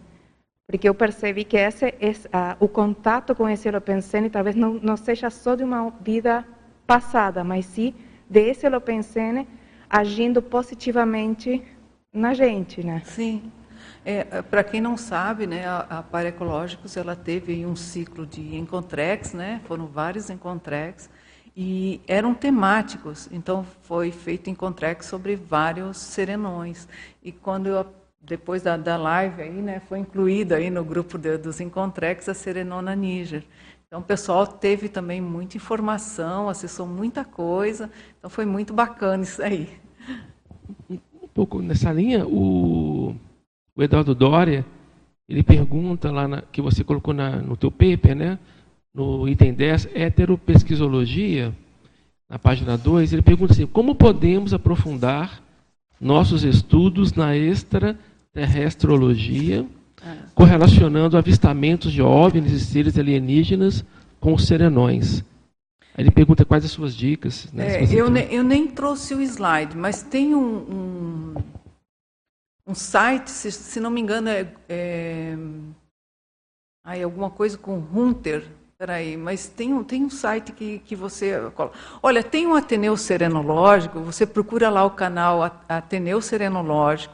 Tem um Ateneu Serenológico que foi ministrado pelo Carlos Mandolese, se chama Serenologia e Extraterrestrologia. Nesse Ateneu ele vai mostrar lá o site que é. Nessa questão da, da serenona, eu apliquei, então, assim, Ali em Níger, por aí, aparecem alguns relatos de, de avistamento, mas está mais para o sul da África, por isso que eu nem trouxe o slide. Mas a relação é o seguinte: a gente percebeu isso, que em vários contextos, é na Espanha, é lá em, em Natal, você vê que tem um filme chamado Área Q, é, que, que é ali, mas acho que puxa mais ali para. Não, não é bem em Natal, mas aí na região do Nordeste, né? E, e, traz essas, esses avistamentos. Então, que tem casos já é, registrados mesmo pela, pela ufologia, pela ciência, é, alguns casos famosos, né? E a gente vê que, com relação ao sereno australino, já que a, que a, gente falou do australino, vamos lá. É porque eu apliquei já o template um pouco nele também, tá? Então, por isso que eu tenho as informações. O que, que aconteceu? Ali tem Capija del Monte, ali tem, tem bibliografia, tem uma série de coisas que traz essa questão de avistamento de OVNIs ali na região. A gente tem, por hipótese, é, que tenha algo relacionado com o Lopensene do Serenão e com a própria energia. Tá? É, talvez até alguma manifestação energética, as pessoas pensam que é alguma coisa relacionada a outro planeta, mas também tem a questão do universalismo, que está relacionada com, com a convivialidade, com a questão de, de, outros, de, de outros seres em outras galáxias e outros planetas. Que o Serenão ele está já nessa fase aí, é, não só da visão é, aqui do, do, do, convívio aqui com a questão interplanetária, né, mas exoplanetária, para fora da, do planeta também. Então a gente vê que isso aí ocorre. Se você for pesquisar, colocar lá Espanha, aquela região da, da, da Monja lá, né, Mataró, é, vai ver que são vários relatos, esse site mostra aí. Se vai pegar lá a Alemanha, na, na mais ou menos ali na onde que está entre a, divisa e Áustria e, a, e Alemanha, né? Também vários avistamentos, a Argentina e a própria lá da, do, ao norte, ali nos Estados Unidos, né, o Serenão. Então, assim, a gente começa a observar isso, que isso aí é recorrente, isso ocorre muito. Então, eu só não trouxe aqui uh, um slide específico sobre isso, em função de que eu vi que tinha pouco ali, mas também eu sei que a região ali tem muita o pessoal tem muita dificuldade de ter um celular. Imagine entrar em contato com a, com a internet para fazer alguma notificação a respeito disso aí, né? Então, as que tem ali são mais próximas à região de Lagos, ali na, na Nigéria, que é uma cidade, é uma, uma, uma potência, né? uma cidade grande, né? Maior cidade do, do continente africano. Né? E lembrando também que a África é um continente que é o segundo maior continente do, do mundo, né? em termos de população. Fica só atrás da, da Ásia. Então, não sei se respondi a tua pergunta, mas a dica aí é de você assistir esse Ateneu Serenológico, coloca lá no buscador, né, no YouTube, e lá você vai ampliar aí a tua informação a respeito desse assunto. Podemos continuar? Então, vamos lá se foi. Aí. Bom, então, aí só para adiantar a pergunta anterior, ah, para continuar a pergunta anterior, foi perguntado aí a respeito da, do, dos serenões, né? Então a gente tem algumas anotações de mini tertúlia, é, trouxemos aí também a tertúlia matinal Comunidade Extrafísica, é, a tertúlia aí com verbete Comunidade Extrafísica, ambos aí do, do professor Eduardo Azevedo. E eu estava aí fazendo a pesquisa e eu fui ver alguma coisa desse material que tem, que tem né? E fui buscar isso aí porque eu achei algumas anotações pessoais aí que tinham essa relação de Comunex com a África. Então eu, eu vi aí, foi no dia 3 de abril de 2013, aí numa época parecida, que o incógnito passou a ideia de construir uma Comunex na África. Isso aí foi uma anotação pessoal da, da mini tertúlia. É... Olha, daí o professor Valdo também comentou que o que levou o incógnito a nos ajudar no processo da África é porque nós somos da turma que aparece mais. Quer dizer, os intermissivistas é, traz com não são porque nós somos os melhores, os mais bonitinhos, é porque a gente está pesquisando, a gente está produzindo alguma coisa, então a gente, é, em termos extrafísicos, está tá chamando atenção. Tá? E aí o professor Eduardo trouxe aí, que foi uma proposta do professor Valdo, a questão do pandeiro 2 a ser criada na África, com atuação transitória e pontual aos moldes do pandeiro do pandeiro, é. Possível para localização área com grande quantidade de floresta. A, co a coordenação do zéfiro que seria como uma espécie de paraserenário. Né? Então, quando trouxe, quando eu olhei aí para a localização, primeiro foi com, comentado aí do centro da África, é, e eu fiquei pensando assim: olha, será que não tem relação com a Grande Muralha Verde?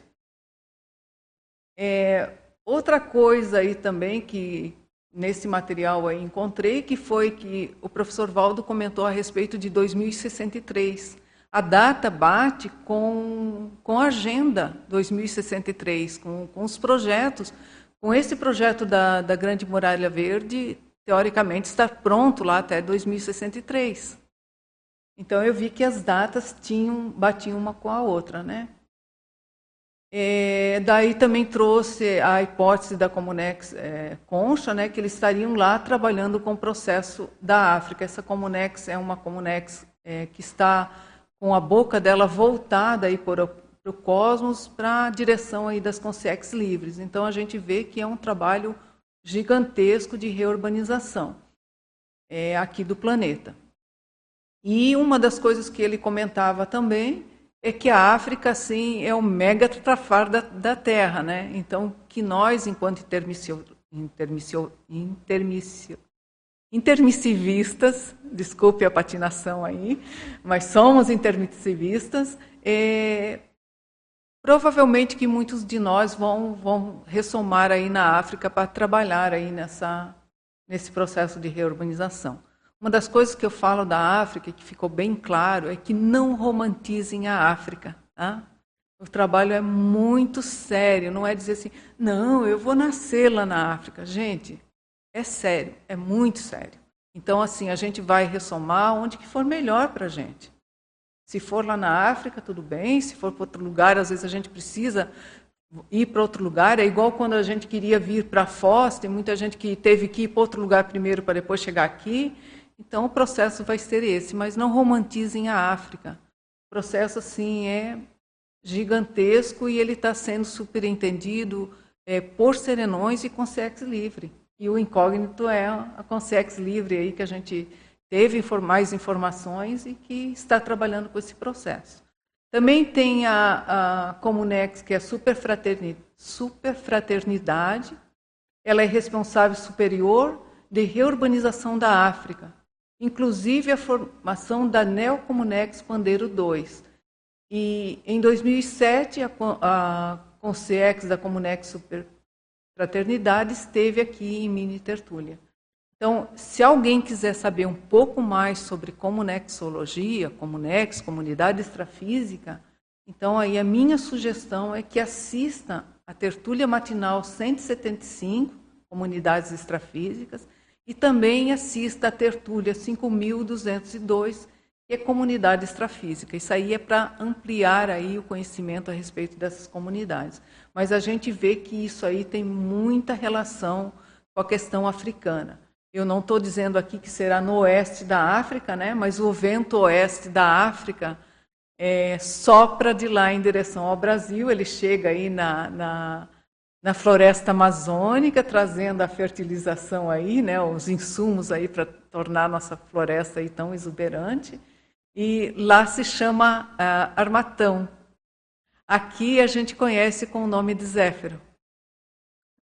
Então, é isso que eu tenho para dizer, que há uma relação muito grande. Nessa Comunex aí, lembra que a gente comentou de alguns serenões, foi perguntado, é muitos serenões é, evoluciólogos que a gente conhece vão formar aí um, um grupo que supostamente será de, de umas 100 consciências para ressomar lá para para estarem trabalhando, não ressomando, né, mas estarem trabalhando lá nessa no pandeiro que vai ser aí é, administrado aí pelo Zéfiro. E nessas aí entra a monja.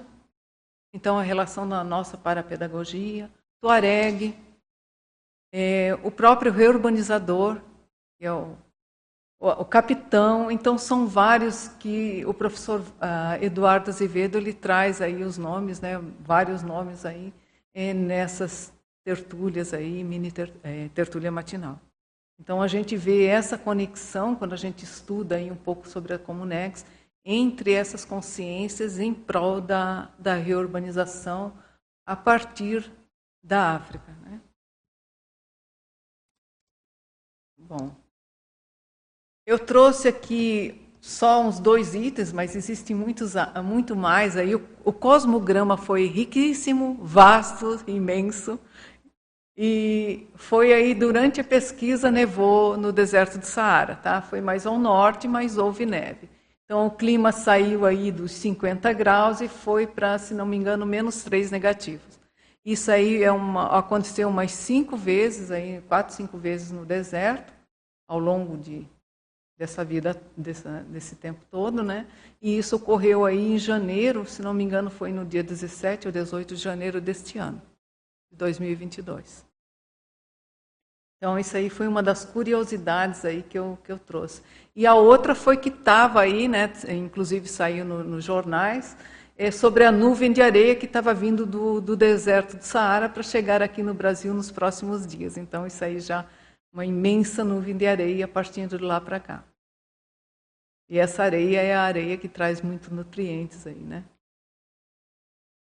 Bom, aí a gente entra na autopesquisologia. A gente percebe aí que não, não dá para estudar o outro sem estudar a si mesmo. E serenologia é você estar diante de um espelho, do mega espelho, o tempo todo, né?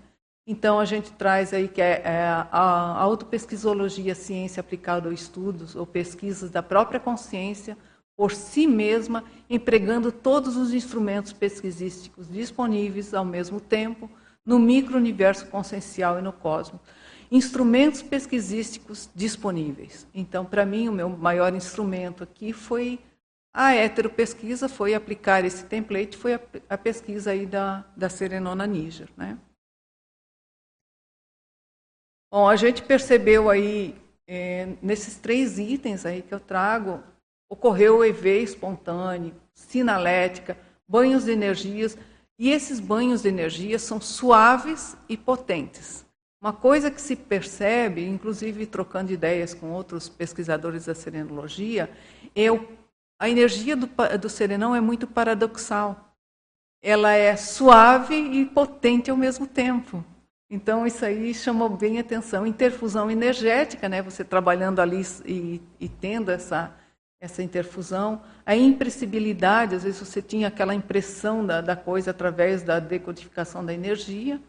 E deu para perceber aí se, um acesso aí à questão da central extrafísica. Também a mega euforização. Isso aí foi bem interessante, que durante vários dias chegava um conhecido meu lá em casa e perguntava, Rose, Daí aconteceu um monte de coisa comigo, né? E aí sempre pergunta: você está feliz? Eu disse: tu sabe que eu tô? e daí perguntava. Aí eu cheguei a uma questão que eu lembrei. Então ocorreu muito de lembranças de coisas que tinham acontecido há muitos anos antes. Teve uma época que o professor Valdo, durante as tertúlias, fazia as mega, mega euforização. E o dia que eu fui sorteada, eu fui para a mega euforização, eu tinha aquela percepção toda, e ele disse assim: Rose, quando você for sentar para pesquisar, sentar para trabalhar, lembra disso. E durante essa pesquisa eu lembrei disso e eu consegui perceber é, um estado é, que felicidade ou essas coisas têm relação com a mega euforização e que é um estado consciencial. É, na minha condição de pré-serenona, pode ser um estado consciencial pequenininho, mas independente do que ocorra no dia a dia, na vida, nos problemas, no, seja lá o que for, ele está lá no âmago da consciência, entende? É uma coisa que eu posso ir buscar e eu posso recorrer.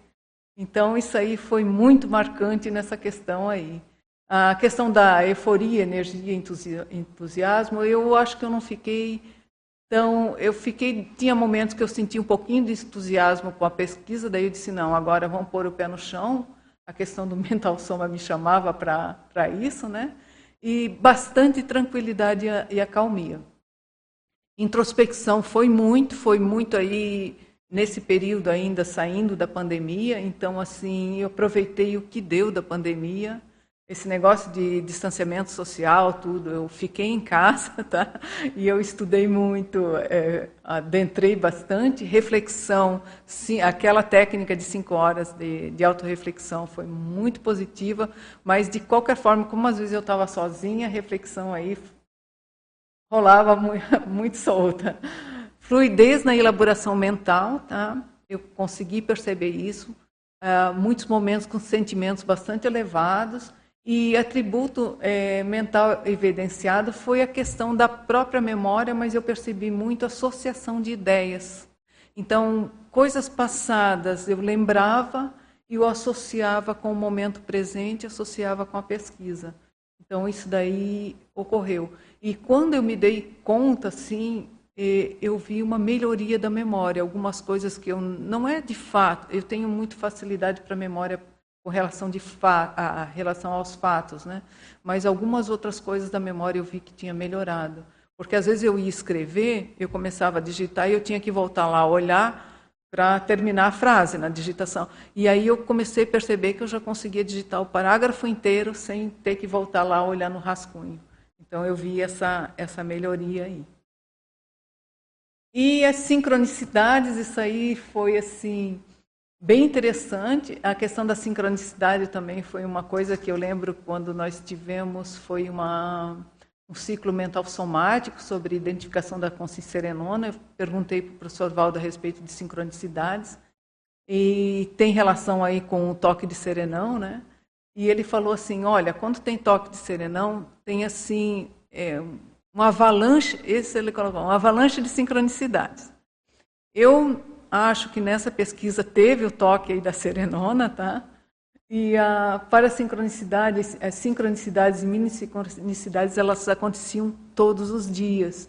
É, foi interessante, até eu peguei e trouxe ali que tive insight, foi o que eu fiz. É a técnica do registro das sincronicidades diárias. Eu vou ter, tenho, eu já fiz a definição, estou pretendendo mandar aí como como uma proposta de verbete. É, foi bem interessante porque elas ocorriam. Eu ia ligar a TV, é, não é que eu fico vendo a TV, às vezes eu ia ligar para colocar lá no, no, no, canal que eu queria ver, ou no, no, no, YouTube, ou no, assistir um filme, ou um documentário. E, de repente, lá o repórter, alguém estava falando justamente alguma coisa que eu estava pesquisando. E eu tenho aqui uma, uma delas que foi bem interessante, eu tive dengue, foi em outubro do ano passado. O mosquito que transmite é o Aedes aegypti, né? Por coincidência do Egito, da África. E eu estava lá e eu percebi, eu fui no posto lá de pronto atendimento, né? É, e eu estava lá e eu percebi é, um campo é, de assistência e eu percebi alguma coisa com. Eu pensei assim: olha, parece que tem alguém da Equipex da, da Serenona Níger. Então, assim, eu também relacionei tudo que eu estava fazendo com a pesquisa. Ela foi assim: eu respirava a pesquisa e exalava a pesquisa. E daí ocorreu assim como um campo que eu, já me aconteceu outras vezes em, em outros lugares, é, funciona tipo um campo de TENEPS, e você fica ali como encapsulado, mas percebendo tudo e com aquela cara de boboca de paisagem. E eu sei que foi feita uma assistência, mas ficou naquilo. E eu fui lá atendida e eu estava com dengue, gente. Só que como eu, eu tinha que voltar lá outros dias para o médico fazer o acompanhamento, em função de eu tive um problema cardíaco aí em 2018, então era do, meio de risco. E eu voltei. E daí, na triagem, ainda perguntei para a moça lá, olha, como é que está? Oi, bom dia, tudo bem? Daí ela disse, ah, ontem foi um dia difícil. Nós tivemos uns casos aqui muito bravos, e tinha sido nesse dia que eu tinha percebido.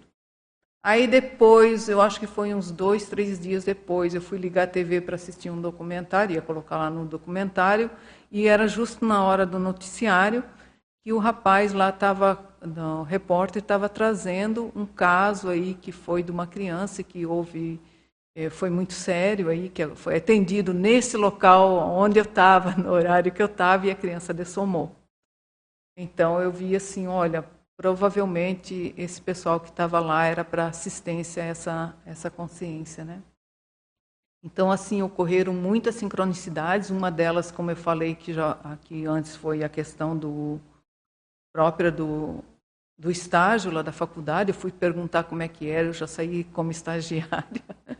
então, assim, teve... E também eu recebi da, da Nina um e-mail é, que foi muito legal, foi uma, um dia que eu estava pensando como é que eu vou trazer essas informações aqui numa tertúlia matinal. É, e ela trouxe uma, umas coisas que o professor comentou é, num, num verbete que, que eu trouxe aqui, que foi o tradutor revisor, para a gente ver que os verbetes não são só escritos, apresentados, eles continuam aí atuando aí na vida da gente, né? Então isso também houve sincronicidade. Você quer perguntar? Da tua apresentação, te dando os parabéns. Algumas pessoas, a Sônia comenta, a Sônia Ribeiro comenta também que percebeu alguma sincronicidade com ela.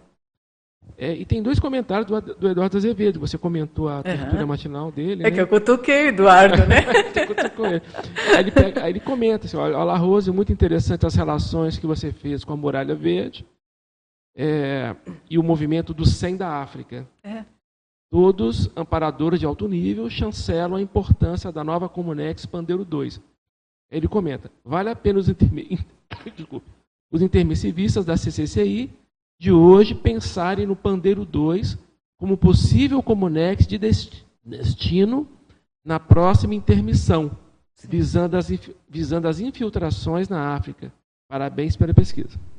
É, uma das coisas que eu percebi, que a gente comentou aqui no, no início, olha, a serenona está infiltrada, mas que nós, enquanto intermissivistas, os que ressomarem lá, nós vamos entrar nisso aí tudo como infiltrados.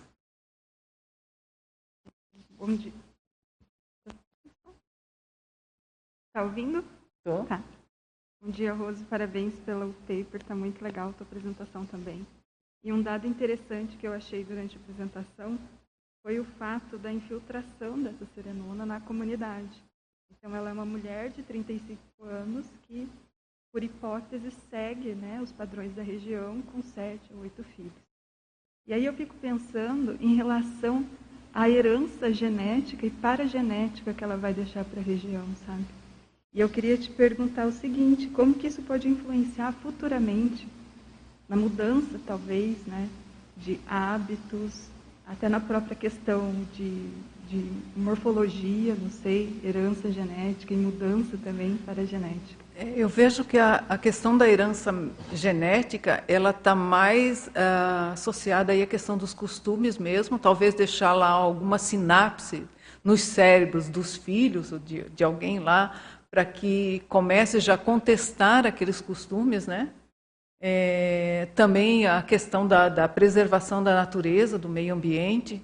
A gente vê assim, quando vai pesquisar, Maile, é, é, muito interessante assim, é, alegria das crianças em plantar uma árvore. Então, assim, a gente vê essa, essa questão aí, da, da, dessa mudança. E também, quando eu fiz essa pesquisa, é, eu vi que já tem gente de lá, né, é, meninas que foram principalmente no, no, no, passar o peito a ferro lá, as meninas disseram, olha, eu não quero. É, passou pela primeira sessão, né, e disse, não quero isso. E conversou com a mãe, até que a mãe teve um certo abertismo, porque Talvez a serenona deixe algumas sinapses aí de abertismo, né, que eu acho que é bem importante. E ela conseguiu não passar por isso. Então foi bem. Então já está entrando como youtuber. É, tem regiões que têm acesso já à internet, já pode ter os youtubers já pode ter essa influência ali, né? Mas tem algumas que ainda não, que ainda é muito forte a, a tem regiões assim que são bem difíceis. Mas eu penso que é a partir daí, dessas nessas neosinapses deixadas no cérebro dessas pessoas e a energia, né? Ela está lá como infiltrada, mas a energia, o holopensene dela está lá. E tem muita gente convivendo dentro do holopensene dela. Muito interessante que seja uma mulher e que um número alto de também. Então, a gente tem uma reverberação numérica aí, né? Quem sabe Sim. a longo prazo. E aí eu fiquei pensando também na, no teu cosmograma. Uh, você conseguiu levantar dados de desenvolvimento humano na região? Sim, sim. Educação. Educação, desenvolvimento humano. Eu, eu não trouxe isso. Assim, ó, eu tenho muita coisa ainda da pesquisa, tá, Maile? Muita coisa. Eu trouxe, sim, aqui uma síntese, um resumo. Mas eu já vi que tem muita coisa. Então, assim, é, eu penso que eu vou ter que trazer outras coisas para ir abordando isso daí também. Então, isso foi o que aconteceu. Mas é, eu acho que é por essa área. Okay?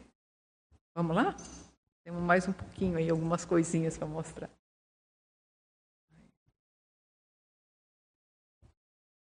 Aí. Bom. Ah, uma, uma sincronicidade que eu não posso deixar de falar. Essa aí tem a ver com o Eduardo, do Eduardo Azevedo. Então, eu tinha feito isso tudo, estava tudo praticamente pronto, parará, e daí, dois dias, começou aquela ideia. Fala com o Eduardo para fazer uma tertúlia matinal. Disse, ah, é. é. aí, de novo. Aí foram dois dias, de repente, o Eduardo me manda uma mensagem lá pelo WhatsApp. Rose, você não quer fazer uma tertúlia matinal sobre serenologia? Então, para mim, isso aí foi muito sincrônico. Eu não podia deixar de falar isso aí. Mas eu tenho uma lista. Olha, deu uma, um caderno de, de sincronicidade. São pequenas. Tá? Não, tem grandes, mas também, principalmente, as que acontece que a gente pequenas, e elas são um direcionador, elas dão uma diretriz, elas mostram um caminho ali na pesquisa. Elas têm muita relação com aquela máxima de os fatos e parafatos orientarem a pesquisa. Então, aí é para a sincronicidade eu coloco muito nisso aí. Bom, uns efeitos aí que eu trago foi esse acoplamento né, com os amparadores, associação de ideias, que eu já comentei aqui antes, afloramento das rememorações, eu acho que citei aí várias vezes aí rememoração de projeção retrovida com raízes africanas. O campo interassistencial, quando eu sentava para estudar, é, formava esse campo, dava para perceber, é, teve assim várias coisas aí que aconteceram nesse campo. E e essa questão aí da cientificidade, você estudar o serenão, mas não de uma forma empírica, procurando colocar aí um, uma questão de cientificidade, de uma forma científica mesmo, né?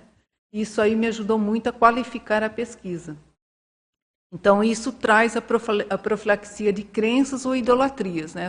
O serenão não é para você estudar e, sei lá, endeusar o serenão, mas é para você ver o quanto você consegue aí fazer de autorreciclagens também. É, desconstrução de ideias entendimentos, tinha muita coisa que eu entendia de um jeito e de repente eu comecei a ver de outra forma. Tá? E o espelhamento aí com autorrecins indispensáveis. Isso aí, aí era é soco na cara e fratura exposta, é o mínimo que se pode dizer, né? Porque patrocina muito alto recém. Tem coisa que você se vê e disse assim, não, não posso mais ser assim. Rose, está excelente a tua tertúlia, mas estamos chegando no horário, né? É, então, eu vou, vou só colocar algumas pontuações da tertúlia de hoje, e você fique à vontade para fazer o fechamento, né? Fazer uhum. as suas considerações finais. É, a tertúlia de hoje contou com 101 espectadores simultâneos, 364 acessos, e 20 presentes aqui que assinaram a lista de presença. E agora você fica à vontade para fazer seu fechamento, eu suas considerações. Que, eu acho que o próximo já é o slide do fechamento. Tudo sincrônico. Isso. Espera aí, vamos. Isso. Bom, aí foi que me, o Henning me perguntou, né, é, a respeito da recinologia. Eu acho que estudar serenologia, ela, ela tem uma ligação é, assim direta com a, auto-recim, a recinologia. Então eu convido a todos e tem momentos que a gente tem que parar, tem que dar uma respirada, mudar de bloco, porque tem horas que a gente não aguenta, sentar no sofá, tentar assistir outra coisa, assistir justo um documentário que tem relação com o tema, mas é, em função das auto, auto-recins, elas vão assim de acordo com o nosso fôlego, né? E uma coisa que eu trouxe, que foi uma anotação, que isso aí para mim assim foi um, para mim reciclar um pouco as minhas ideias aí também, é que tem que acabar com o tabu do anonimato da serenologia. Como vocês serão, vão ser líderes essenciais com todas essas ingresias. É isso aí a voz do professor Valdo que chamou a atenção. E uma vez, há muitos anos atrás, a gente foi trazer essa questão da serenologia e ele comentou que o anonimato é relativo. Então depende da gente estudar, fazer e ver, se predispor para chegar nisso daí. Aí a gente traz aí essa proposta da serenometria, e a gente tem aí uma definição, né? E para, enquanto estiver pesquisando, fazendo lá a tua pesquisa, começar a ver aí, olha, quanto eu tenho disso aí e a forma de atuar a respeito é, com o percentual aí que a gente já tem de serenismo. Então, isso aí não é de graça, não é à toa, é conquista evolutiva nossa, e a gente pode fazer mais e assistir mais é, em função disso. Tá? Aí eu trouxe aí um rapidinho aí as algumas insinuações aí que podem acontecer com várias pessoas, né? É, algumas dessas já já aconteceu comigo, e a infiltração cosmoética aí para a gente estudar e observar aonde a gente já atua nessa vida enquanto infiltrado. Às vezes é no grupo karma, às vezes é num país que está morando, às vezes no trabalho que está fazendo, porque eu vejo é, quanto à serenologia, isso aí é para fechar, Tayamar, tudo está ligado com tudo. Não tem nada solto, nem então essa essa ligação aí de tudo com tudo é, a gente vê onde que a gente está e o que a gente pode fazer e tirar de proveito disso. Então, estudar o serenão de uma forma científica e aprofundar as nossas autorrecins. Tá? Então, essa eu acho que é o que eu tenho que, que deixar aí para o pessoal. Obrigado, Rose. Eu quero agradecer a todos. Acho que cheguei meio correndo, mas cheguei ao final. E é isso, gente. Tem muita coisa ainda para a gente estudar, tem muita coisa para a gente saber, muita coisa para compartilhar. E cada um compartilha o que vai encontrando aí, porque a gente vai somando esforços, ok? Muito obrigada.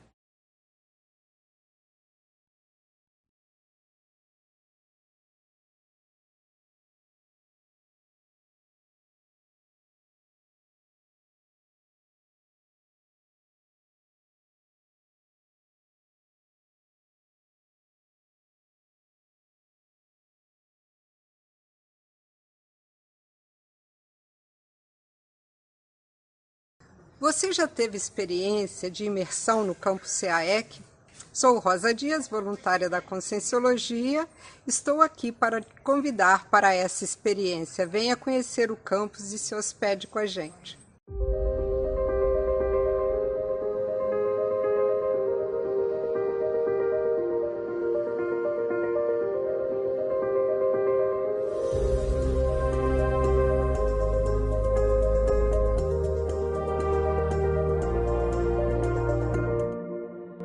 Pessoal, aproveite que estamos com promoções especiais de hospedagem. Para saber mais sobre valores e promoções, visite o nosso site. Olá, venho fazer um convite para aqueles que têm interesse em responder as duas mil questões do livro Conscienciograma. E para tanto, está se abrindo uma nova turma do curso Conscienciograma Sem Drama no dia 26 de abril com aulas às terças-feiras, das 19h30 às